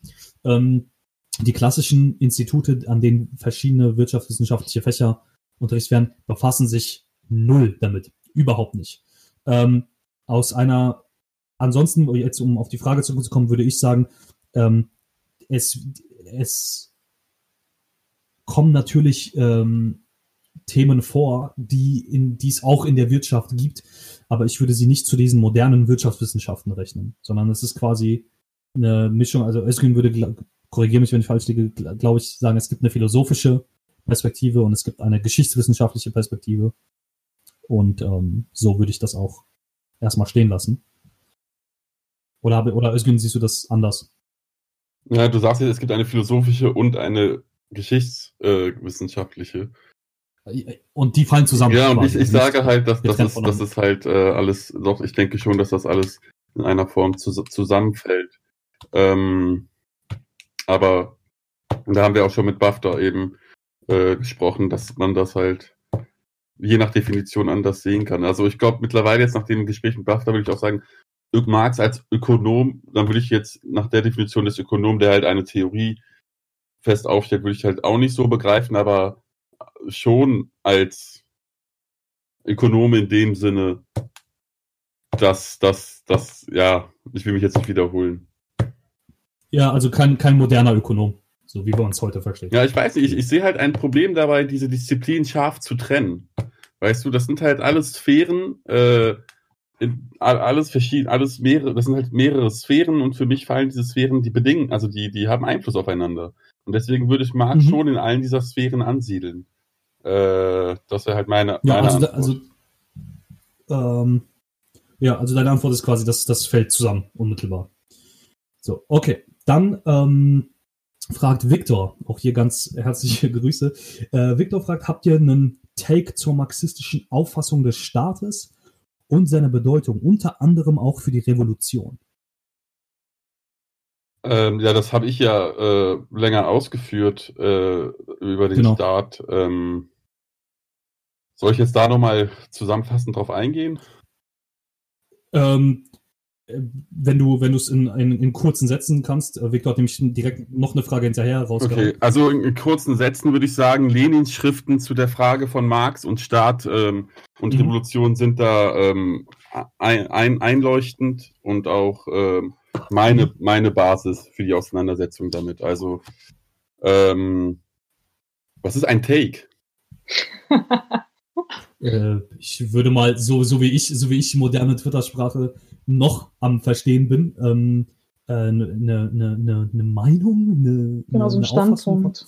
Okay, also der Standpunkt. Also, also wenn ich jetzt von Marx spreche, dann spreche ich eigentlich auch äh, gleichzeitig von, von, von Engels. Ähm, Im Detail kann ich das natürlich differenzieren. Ich habe ja eben von Engels äh, Take zum Staat gesprochen.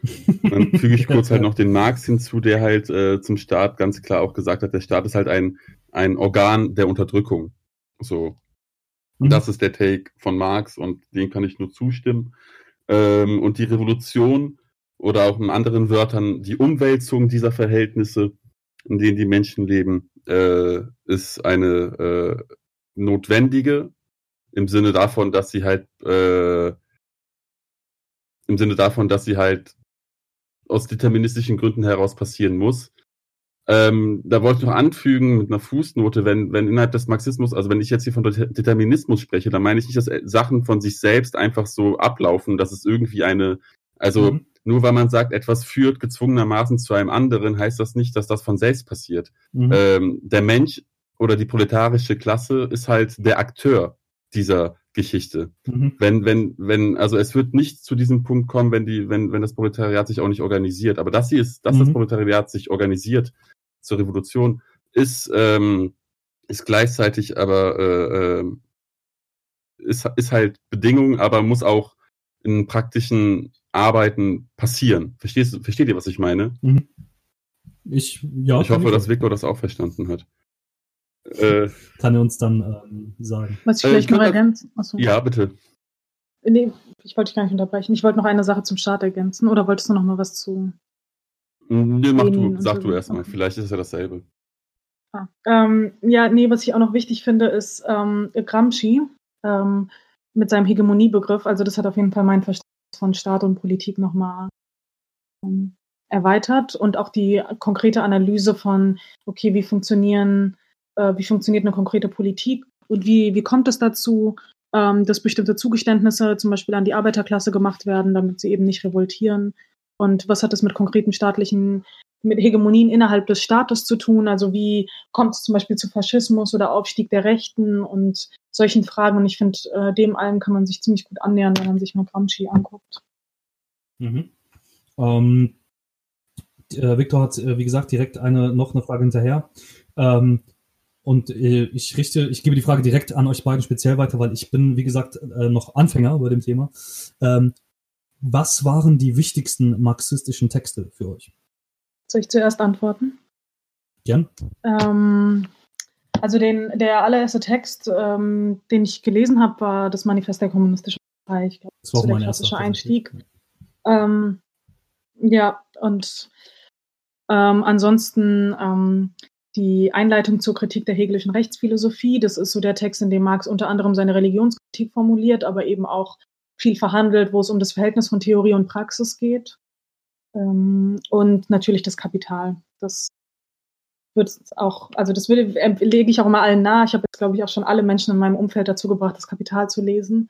Und äh, finde, das ist wirklich, äh, wenn man nur ein Buch zu lesen hätte, dann würde ich das immer wieder rein. Und ich würde auch allen Leuten, die es schon mal gelesen haben, empfehlen, es nochmal zu lesen, weil es wird auch wirklich beim jedem Mal besser. Da, da bist du mir äh, echt was voraus, weil ich habe aus meinem Umfeld absolut niemanden, absolut niemanden ähm, äh, und äh, ich gehe ja gerne in die in die Karl Marx Buchhandlung nach Frankfurt und da hat dann der Hm. Buchhändler äh, War da in Bockenheim? Genau. Und äh, da hat äh, der, der Buchhändler gesagt, dass er öfter mal ähm, äh, Marx-Lesekreise veranstaltet. Und da war ich natürlich sofort ähm, on fire. Ähm, und ja, das heißt, ich muss, ich muss quasi, ähm, quasi äh, nach Frankfurt, um da auf meine Kosten zu kommen. Ähm, weil, also hier kriege ich sie nicht hin. Özgün, was waren für dich die wichtigsten marxistischen Texte? Also, ähm, die, wenn ich das begrenzen will, dann würde ich auch sagen, das Manifest, Mhm. ähm, weil das Manifest, das Manifest ist auch so eine Schrift, die ist halt in so einer Nacht- und Nebelaktion entstanden. Äh, Marx und Engels wurden halt kurzerhand von der Arbeitervereinigung in Deutschland dazu berufen, halt für ihre erste Sitzung eine Satzung äh, zu schreiben. Ähm, halt zu den Zeiten der Revolution 48 äh, in Europa äh, oder in manchen europäischen Staaten. Deswegen muss man auch diese Schrift an, also auch als eine historische Schrift betrachten. Marx und Engels haben auch im Nachhinein sehr oft äh, es überarbeitet oder auch in anderen Schriften kommentiert und gesagt, manche Sachen sind halt veraltet, die dort gesagt wurden. Äh, beispielsweise halt die Einteilung der Gesellschaft in die verschiedenen Klassen. Also dann sprechen sie halt von Kleinbürgern und von utopistischen Sozialisten und von vulgär äh, äh, Ökonom oder oder weißt du und diese diese Klasseneinteilung ist ja halt in, immer anders. Also das ist ja stetig im Wandel und die Klassen von damals, also die Grundklassen Kapital und Arbeit ist ja klar, aber dazwischen ist halt alles immer in Transformation. Aber trotzdem an sich, ja, das Manifest ist ein gutes Werk, eine Schrift zum Einstieg in die ganze Denke dieser dieser politischen und philosophischen äh, Ausrichtung.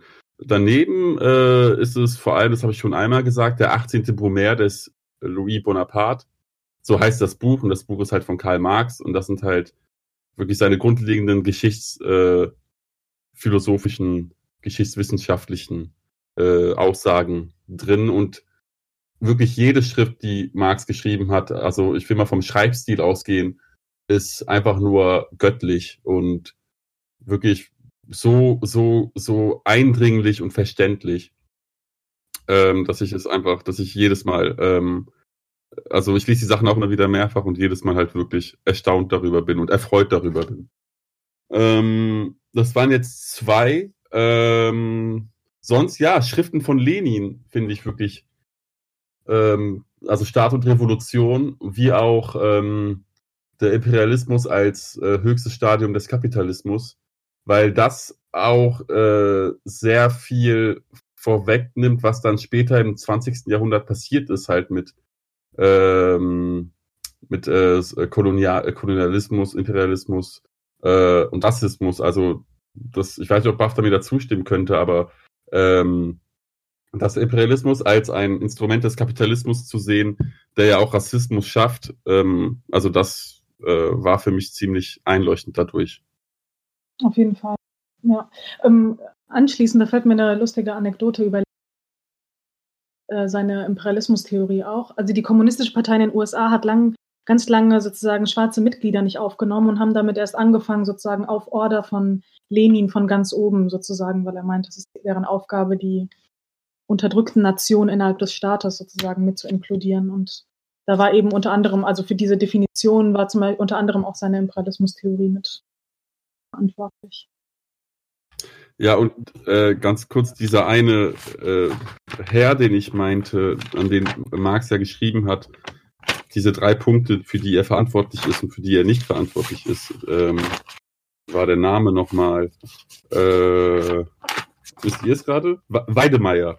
Genau, Weidemeier, der eigentlich aus Deutschland stammt, nach in den USA gezogen ist, um halt dort dem Bürgerkrieg zu helfen und auch die sozialistische Bewegung voranzubringen.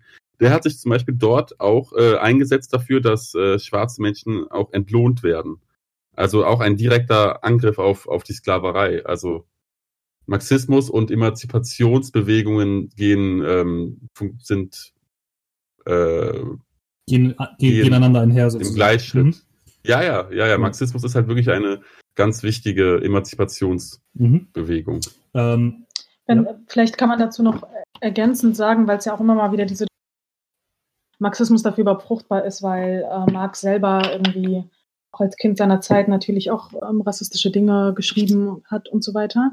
Dass ähm, die Theorie sozusagen aber im Wesentlichen, das wird auch gerade schon richtig dargestellt, ähm, aber immer sozusagen auf das Gegenteil hinausgelaufen ist. Also dass diese ganzen antikolonialen ähm, Bewegungen sich eigentlich auch immer konkret darauf bezogen haben, auch in ihren antirassistischen Forderungen. Mhm. Und es gibt bei Marx auch schon diese Forderungen. Also ähm, im achten Kapitel vom Kapital, als er sozusagen Arbeitskämpfe diskutiert, ähm, stellt er sich diese Fragen auch in Bezug auf Rückwirkung auf andere Länder und die Frage sozusagen, warum ähm, die ganzen Arbeits- und Klassenkämpfe in den USA immer scheitern. Und auch wenn wir uns das jetzt rückblickend anschauen, hatte die USA ja nie eine Arbeiterbewegung, so wie es die zum Beispiel in Europa gegeben mhm. hat. Meint er eben, dass die ganzen ähm, Arbeitskämpfe dort ständig scheitern, weil ähm, die Sklaverei dort noch existiert und weil sozusagen die weiße Arbeiterklasse es nicht geschafft hat, die Sklaven als ihre Verbündeten zu betrachten, sondern eigentlich ähm, das als etwas gesehen haben, was sozusagen nochmal sozusagen drunter ist und wo sie eher ein Interesse daran haben, sie in dieser Position zu halten. Und er schreibt dort, und das ist auch mein Lieblingszitat aus dem Kapital, ähm, die Arbeit in weißer Haut kann sich nicht befreien, wo sie in schwarzer Haut gebrandmarkt wird. Wow. Also mhm. das sozusagen in der Theorie schon ähm, der antirassistische Ansatz eigentlich vorhanden ist. Mhm. Ähm, Özgün hat ja eben äh, die Marx, äh, marxistischen Schriften als äh, göttlich bezeichnet. Was? Was Nein, also pass mal auf, nee, nee, also, so habe ich es ja nicht gemeint. Ja, ja, schon klar, schon klar, schon klar. Äh, äh, als göttlich bezeichnet und das führt uns, ähm, ich wollte das nur als ähm, Mittel zum Zweck zu okay. nehmen, das führt uns die Frage von Giorgio, auch hier ganz liebe Grüße, Kommilitone von mir, fragt, ähm, beziehungsweise sagt, aber ich äh, formuliere das gleich in eine Frage um, äh, es würde mich freuen, wenn ihr etwas auf, die, auf seine Religionskritik eingehen könntet. Ähm, da wir quasi bei den Hörerfragen sind und nicht mehr so krass inhaltlich in der Folge, formuliere ich es mal als Frage um. Also was ist, was ist vielleicht der zentrale Aspekt der Religionskritik bei Marx? Was hat Marx mit Religionskritik zu tun? So irgendwie, also könnt ihr das, kann das einer von euch vereinfacht vielleicht? für Giorgio sagen? Ähm. um. Ähm. ja, aber ich glaube, die kann man so ein bisschen von zwei Seiten betrachten. Ähm, aber im Wesentlichen geht es darum, Religion ähm, als etwas zu verstehen, was unmittelbar mit den konkreten materiellen gesellschaftlichen Verhältnissen auch zu tun hat und ähm, auch immer Ausdruck dieser Verhältnisse ist. Und ähm, also seine Religionskritik bezieht er in dem Text ähm, konkret auf das Christentum mhm. und äh, meint eben, dass ähm, die Art, wie das Christentum verfasst ist, in seinen Versprechen nach einem nach einer Erlösung im Jenseits und so weiter eigentlich Ausdruck von gesellschaftlichen Verhältnissen sind, die im Diesseits schon ähm, ja, so einer Verschleierung bedürfen. Also, weil es den Menschen schlecht geht ähm, in dieser Gesellschaft, ähm, greifen sie auf eine Religion zurück, die ihnen sozusagen ein, mhm. äh, eine Erlösung im, im Jenseits. Verstehe, ja. Genau, also die Religion ist der Seufzer der bedrängten Kreatur, ist die Formulierung. Mhm. Das ist, das ist er, erstaunlich, auch wenn die Theorie bei Kant eine andere ist, ähm, sieht Kant ein ähnliches, ähm, ähm, die, die, Diagnose in Anführungszeichen bei Kant ist eine ähnliche, ähm, dass quasi, dass mit der Religion etwas ins Jenseits verlagert wird, ähm, was im Diesseits fehlt. Das ist in Kants Religionsschrift auch zu finden. Unter, nicht unter Bedingungen der, der, der materiellen Verhältnisse wie bei Marx, aber unter der Bedingung der Moral, weil ja mhm. ganz lange galt, dass die von Gott kommt. Ja?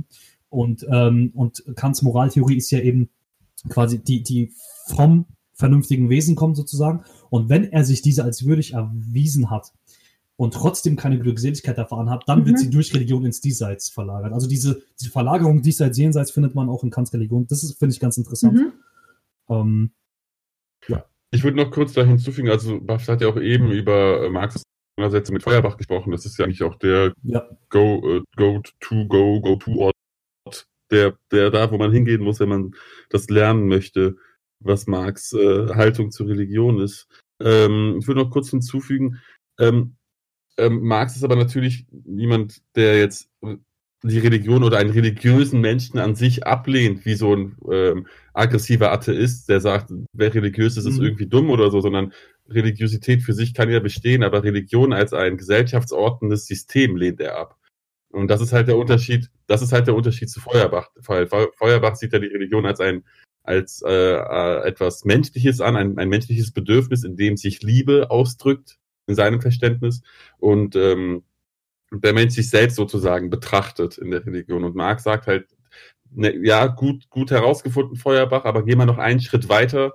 Das wäre dann halt, äh, diese, dieses Verhältnis obsolet zu machen durch, durch den äh, durch, die, durch den Kampf. Äh, und damit, damit nicht diskreditieren an einen religiösen, an ein genau. religiöses Individuum sozusagen, sondern nee, genau. Marx bleibt da quasi konsequent auf seine Analyse. Und dann gibt es ja trotzdem nochmal unterschiedliche Formen, diese Religionskritik zu lesen. Also es gibt einmal irgendwie, äh, mhm. also ne, die, diese Formulierung von Marx, die Religion ist Opium des Volkes. Ich meine, was ist Opium? Es ist ein Schmerzmittel was irgendwie Kranke zu sich nehmen. Und dann ist natürlich die Frage, okay, welche Rolle hat Religionskritik auch in so einer ähm, konkreten politischen Organisierung und Mobilisierung? Ähm, will man sozusagen den Leuten ähm, ihre Religion lassen, bis sie, ähm, bis sie die, die nicht mehr brauchen, ne? genauso wie man jetzt Kranken nicht einfach ein Schmerzmittel wegnimmt, sondern ihn gesund macht, damit er es nicht wieder braucht. Oder, ähm, und das ist auch eine Formulierung, mhm. die sich in dem Text findet, ähm, dass die dass die Religion eigentlich äh, die Blumen auf den Ketten sind, die die Menschen irgendwie gesellschaftlich tragen. Und dass es eben darum gehen muss, die Blumen von den mhm. Ketten abzureißen, damit man sie als Ketten überhaupt erst erkennen und dann ablegen kann. Also lässt man den Menschen ihre Religion oder arbeitet man darauf hin, dass sie die Religion ablegen, damit sie die gesellschaftlichen Verhältnisse als solche erkennen. Und ich glaube, da gibt es sehr unterschiedliche Positionen zu dem Umgang mit Religion. Also es gibt einmal diesen äh, aggressiven Atheismus, und dann gibt's andere Arten, mit Religion umzugehen. Also zum Beispiel, also ich muss jetzt konkret an Ernst Bloch denken zum Beispiel, also weil ich auch gerade in einem Lesekreis bin dazu, aber ähm, mhm. der, der sich ja vor allem das Christentum und die utopischen Potenziale im Christentum angeschaut hat, um zu gucken, okay, wo ist das, wo ist das anschlussfähig? Wir haben äh, noch zwei Fragen. Ähm, die eine, weil, wie gesagt, ich be bewege mich äh, quasi noch auf das Thema zu, ähm, deswegen, ähm, das ist für mich noch, ich habe den Zusammenhang zwar oft gehört, aber für mich noch äußerst schwer jetzt zu beantworten. Die kommt, die Frage kommt von Flugi, auch hier ganz liebe Grüße. Ähm, Hegel notwendig für Marx? Fragezeichen. Er meint, ob man, oder sie oder er, ich weiß jetzt nicht, meint, dass, äh, fragt, ob, ob man Hegel gelesen haben muss, um Marx äh, verstehen zu können. Ich glaube, er fragt das, ja. Aber ich habe ich es halt genauso vorgelesen, ähm, aber ich glaube, das ist gemeint.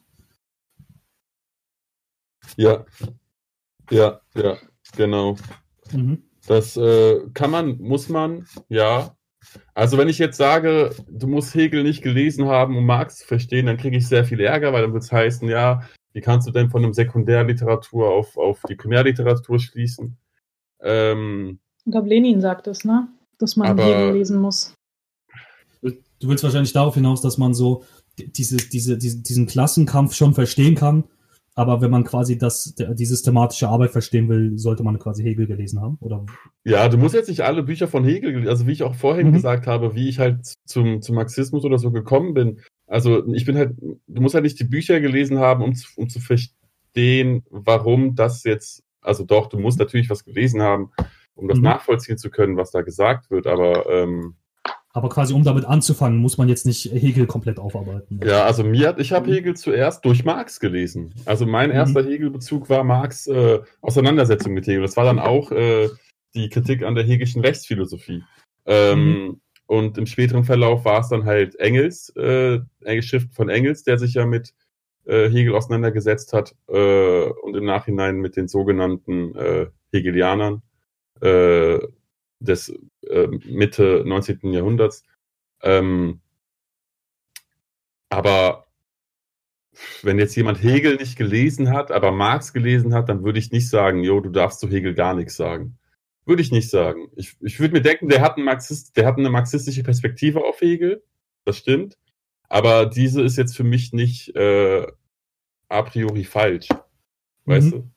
Ja, das sehen aber glaub, viele anders. Ich weiß das auch, dass das viele okay. anders sehen. Okay, ich glaube, ich weiß, ich glaube nicht, dass Flugi darauf jetzt hinaus wollte. Aber ähm, okay, das ist doch ähm, eine Antwort. Aber wir werden ähm, uns mal mit Hegel beschäftigen, oder nicht?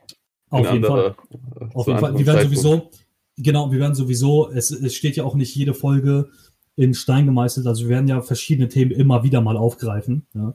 Ähm, von daher ähm, ist das immer in Bewegung. Und wir haben noch eine letzte Frage äh, zum Abschluss. Äh, das war eine längere Nachricht. Äh, die lese ich einfach mal vor und lass äh, den Namen weg. Äh, hallo Alexandros, hallo Özgün. Ähm, vielen Dank für euren Podcast und so weiter und so fort. Ein Thema, das ich persönlich interessant fände und mit dem ich mich selbst einmal näher befassen wollte, ist der Utilitarismus. Jetzt kommt gleich ein Rückbezug auf den Anfang der Folge. Wir haben darüber in der Schule oberflächlich gesprochen. Jetzt ist das Thema wieder über den Weg gelaufen, da ich Bekannte habe, die sich bei den effektiven Altruisten engagieren. Durch Zufälle habe ich dann ein paar Vorträge und Ideen zu den effektiven Altruisten gehört und festgestellt, dass ich diesem Konzept nicht zustimme. Ich habe viel darüber nachgedacht, was mein Problem damit ist. Und mir ist klar geworden, dass mir die Systemaffirmation dabei nicht gefällt, deren moralisch richtige, in Anführungszeichen moralisch richtige Handlungen werden niemals zu den äußeren, zu den Änderungen in den Rahmenbedingungen des Systems führen. Vielleicht findet ihr das Thema ja auch interessant, weil ihr doch beide aus der philosophischen Ecke zu kommen scheint. Ich dachte, Utilitarismus als größeres Thema könnte eine, also der effektive Altruismus könnte quasi eine aktuelle Strömung des Utilitarismus sein. Und ähm, ja, ich breche das mal dann hier ab. Ähm, zur, zur Klärung, also äh, jetzt werden sich viele Hörerinnen und Hörer fragen, was ist effektiver Altruismus? Ähm, also erstmal Altruismus ist das Gegenteil von Egoismus. Ähm, und das ist eine Bewegung von, äh, wenn mich nicht alles täuscht, Philosophie, Ökonomie und Mathematikstudenten unter anderem, die sich äh, zur Aufgabe gemacht haben, äh, im Gegensatz zur bloßen Wohltätigkeit, ähm, mit äh, so, wenn, wenn man die googelt, steht das so in ihrem Wikipedia, mit rationalen Argumenten ähm, herauszufinden, zum Beispiel Kosten-Nutzen-Analyse, herauszufinden, wo, wo man effektiv quasi Geld spenden kann und Ressourcen spenden kann, um Ungleichheiten aufzulösen. Das ist, äh, und, äh, und da gibt es viele Vorträge zu und effektiver Altruismus, also man versucht quasi durch ein utilistisches Prinzip, Kosten-Nutzen-Analyse heißt, wo lohnt es sich quasi Geld hineinzusetzen, wo es gebraucht wird, äh, um quasi moralisch richtige Handlungen effektiver gestalten zu können, als sie irgendwo zu spenden, wo jeder, wo es jedem gerade einfällt. Ähm, wollt ihr vielleicht zuerst was dazu sagen? Oder? Ja. Ja. Also das ist, das ist aber trotzdem das gleiche wie Charity dass man versucht, es mhm. effektiver mhm. oder effizienter zu gestalten. Also der Gedanke dahinter ist ja der. Und ich ja. würde sagen, dass es dass der, der Gedanke dahinter einfach nur Ausdruck eigentlich von so einem, wieder von so einer kapitalistischen Gesellschaft und von so einem kapitalistischen Klassen- und Interessenwiderspruch ist. Mhm. Weil äh, der Kapitalismus eine Gesellschaft, in der es irgendwie Menschen gibt, die den gesellschaftlichen Reichtum produzieren und Menschen, die den besitzen. Und die Menschen, die den produzieren, haben darauf keinen Zugriff.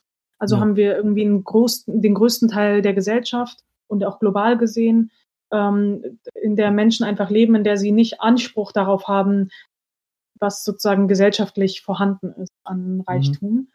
Ähm, und das ist sozusagen dann von den Menschen, die diesen Reichtum besitzen, davon abhängt, dass die Güte besitzen oder genug, ja. ähm, äh, genug Willen, was von diesem Reichtum freiwillig abzugeben. Aber mhm. eigentlich drückt es ja immer schon eine Gesellschaft aus, in der es diesen, in diese ungleiche Verteilung schon gibt. Ja. Und ich muss, ich muss da immer an so ein Gedicht von Brecht denken, in der er meint, dass sozusagen anstatt immer gütig zu sein und Güte zu fordern, sollte man mal einen Zustand schaffen, der die Güte überflüssig macht. Und das ja. wäre eben eine Gesellschaft, ja. die äh, in der der Reichtum schon gleich verteilt ist und alle Menschen Zugriff darauf haben und alle Menschen Anspruch darauf haben, da wäre sowas wie Altruismus gar nicht notwendig. Äh, ja, und vor allem, und das ist, ähm, ich äh, bin da teilweise, ähm, äh, ich bin auch kurz emotional geworden bei der Nachricht, weil weil es auch bei, bei uns an der Universität kurz ähm, äh, Bemühungen gab, das quasi zum Gegenstand ähm, des, des, des Studiums zu machen, dass das in den philosophischen Unterricht reinkommt. Und ähm, wo wir uns A, erfolgreich gegen gewehrt haben und B, ähm, bei, beim ersten Podiumsvortrag schon äh, und äh, von Studierenden auch wirklich die richtigen Rückfragen gestellt worden sind. Denn was effektive Altruisten behaupten, durch Kosten-Nutzen-Analyse quasi ermitteln zu können, wo es sich ökonomisch lohnt, wohltätig zu sein.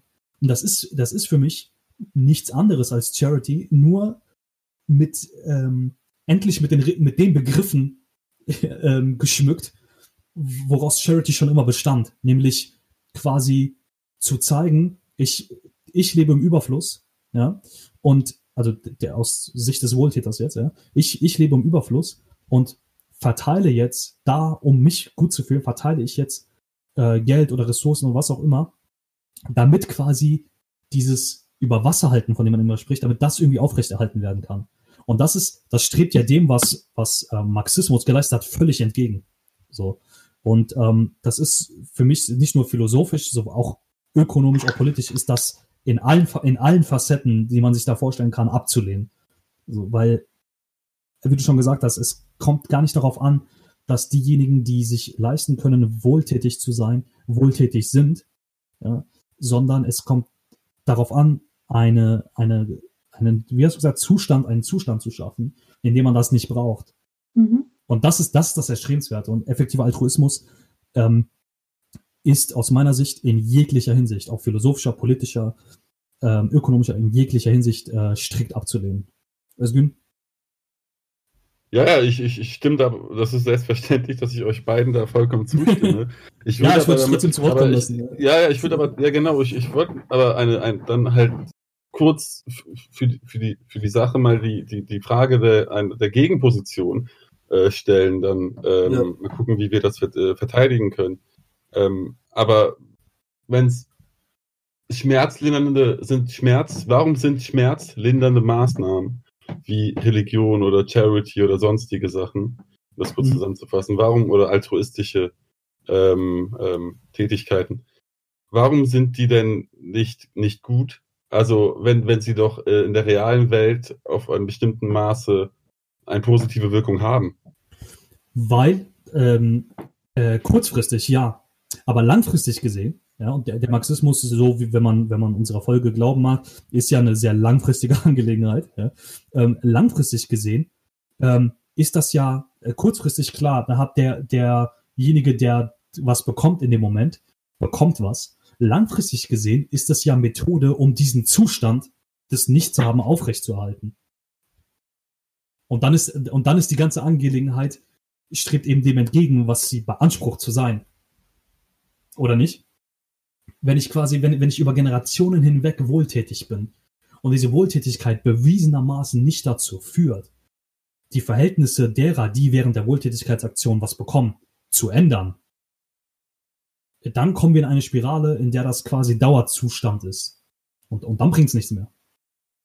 Ja, es wäre halt nur ein, nur, nur, ein kleines Pflaster. Genau. In einem ganz einfachen Bild zu bleiben. Ja. Genau.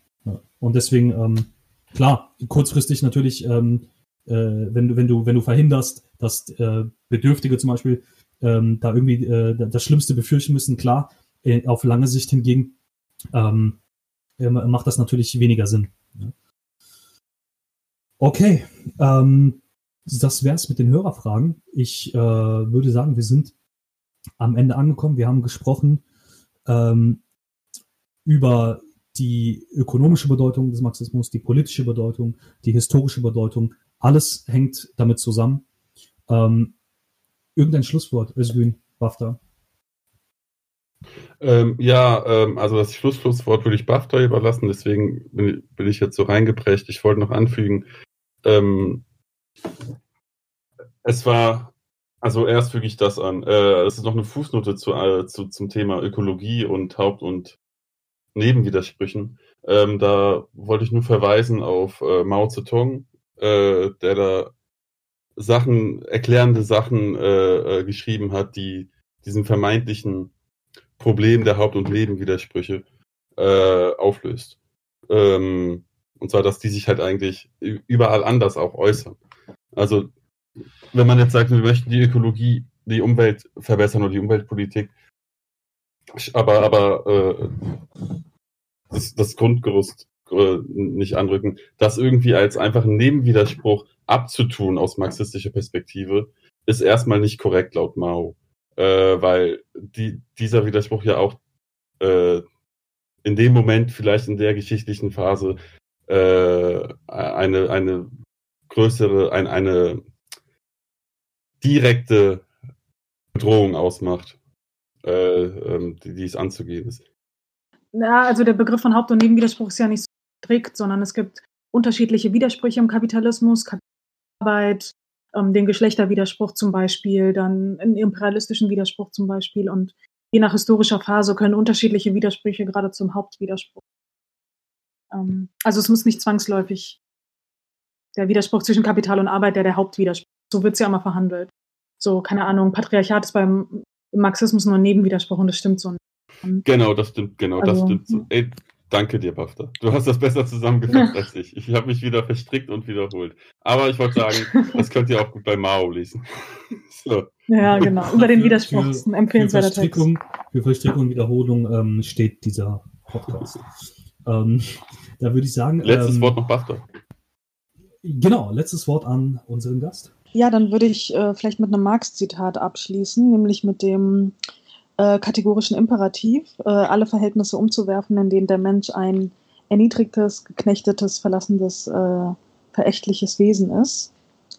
Und ähm, glaube, das äh, beschreibt so die politische Motivation, die hinter dem Marxismus steht, eigentlich am besten. Ja, dem, äh, glaube ich, kann ich hier an der Stelle auch nur zustimmen und danke für diese letzten weisen Worte von dir. Und danke, äh, dass du äh, dabei warst ähm, und dir die Zeit genommen hast. Ja, danke für die Einladung.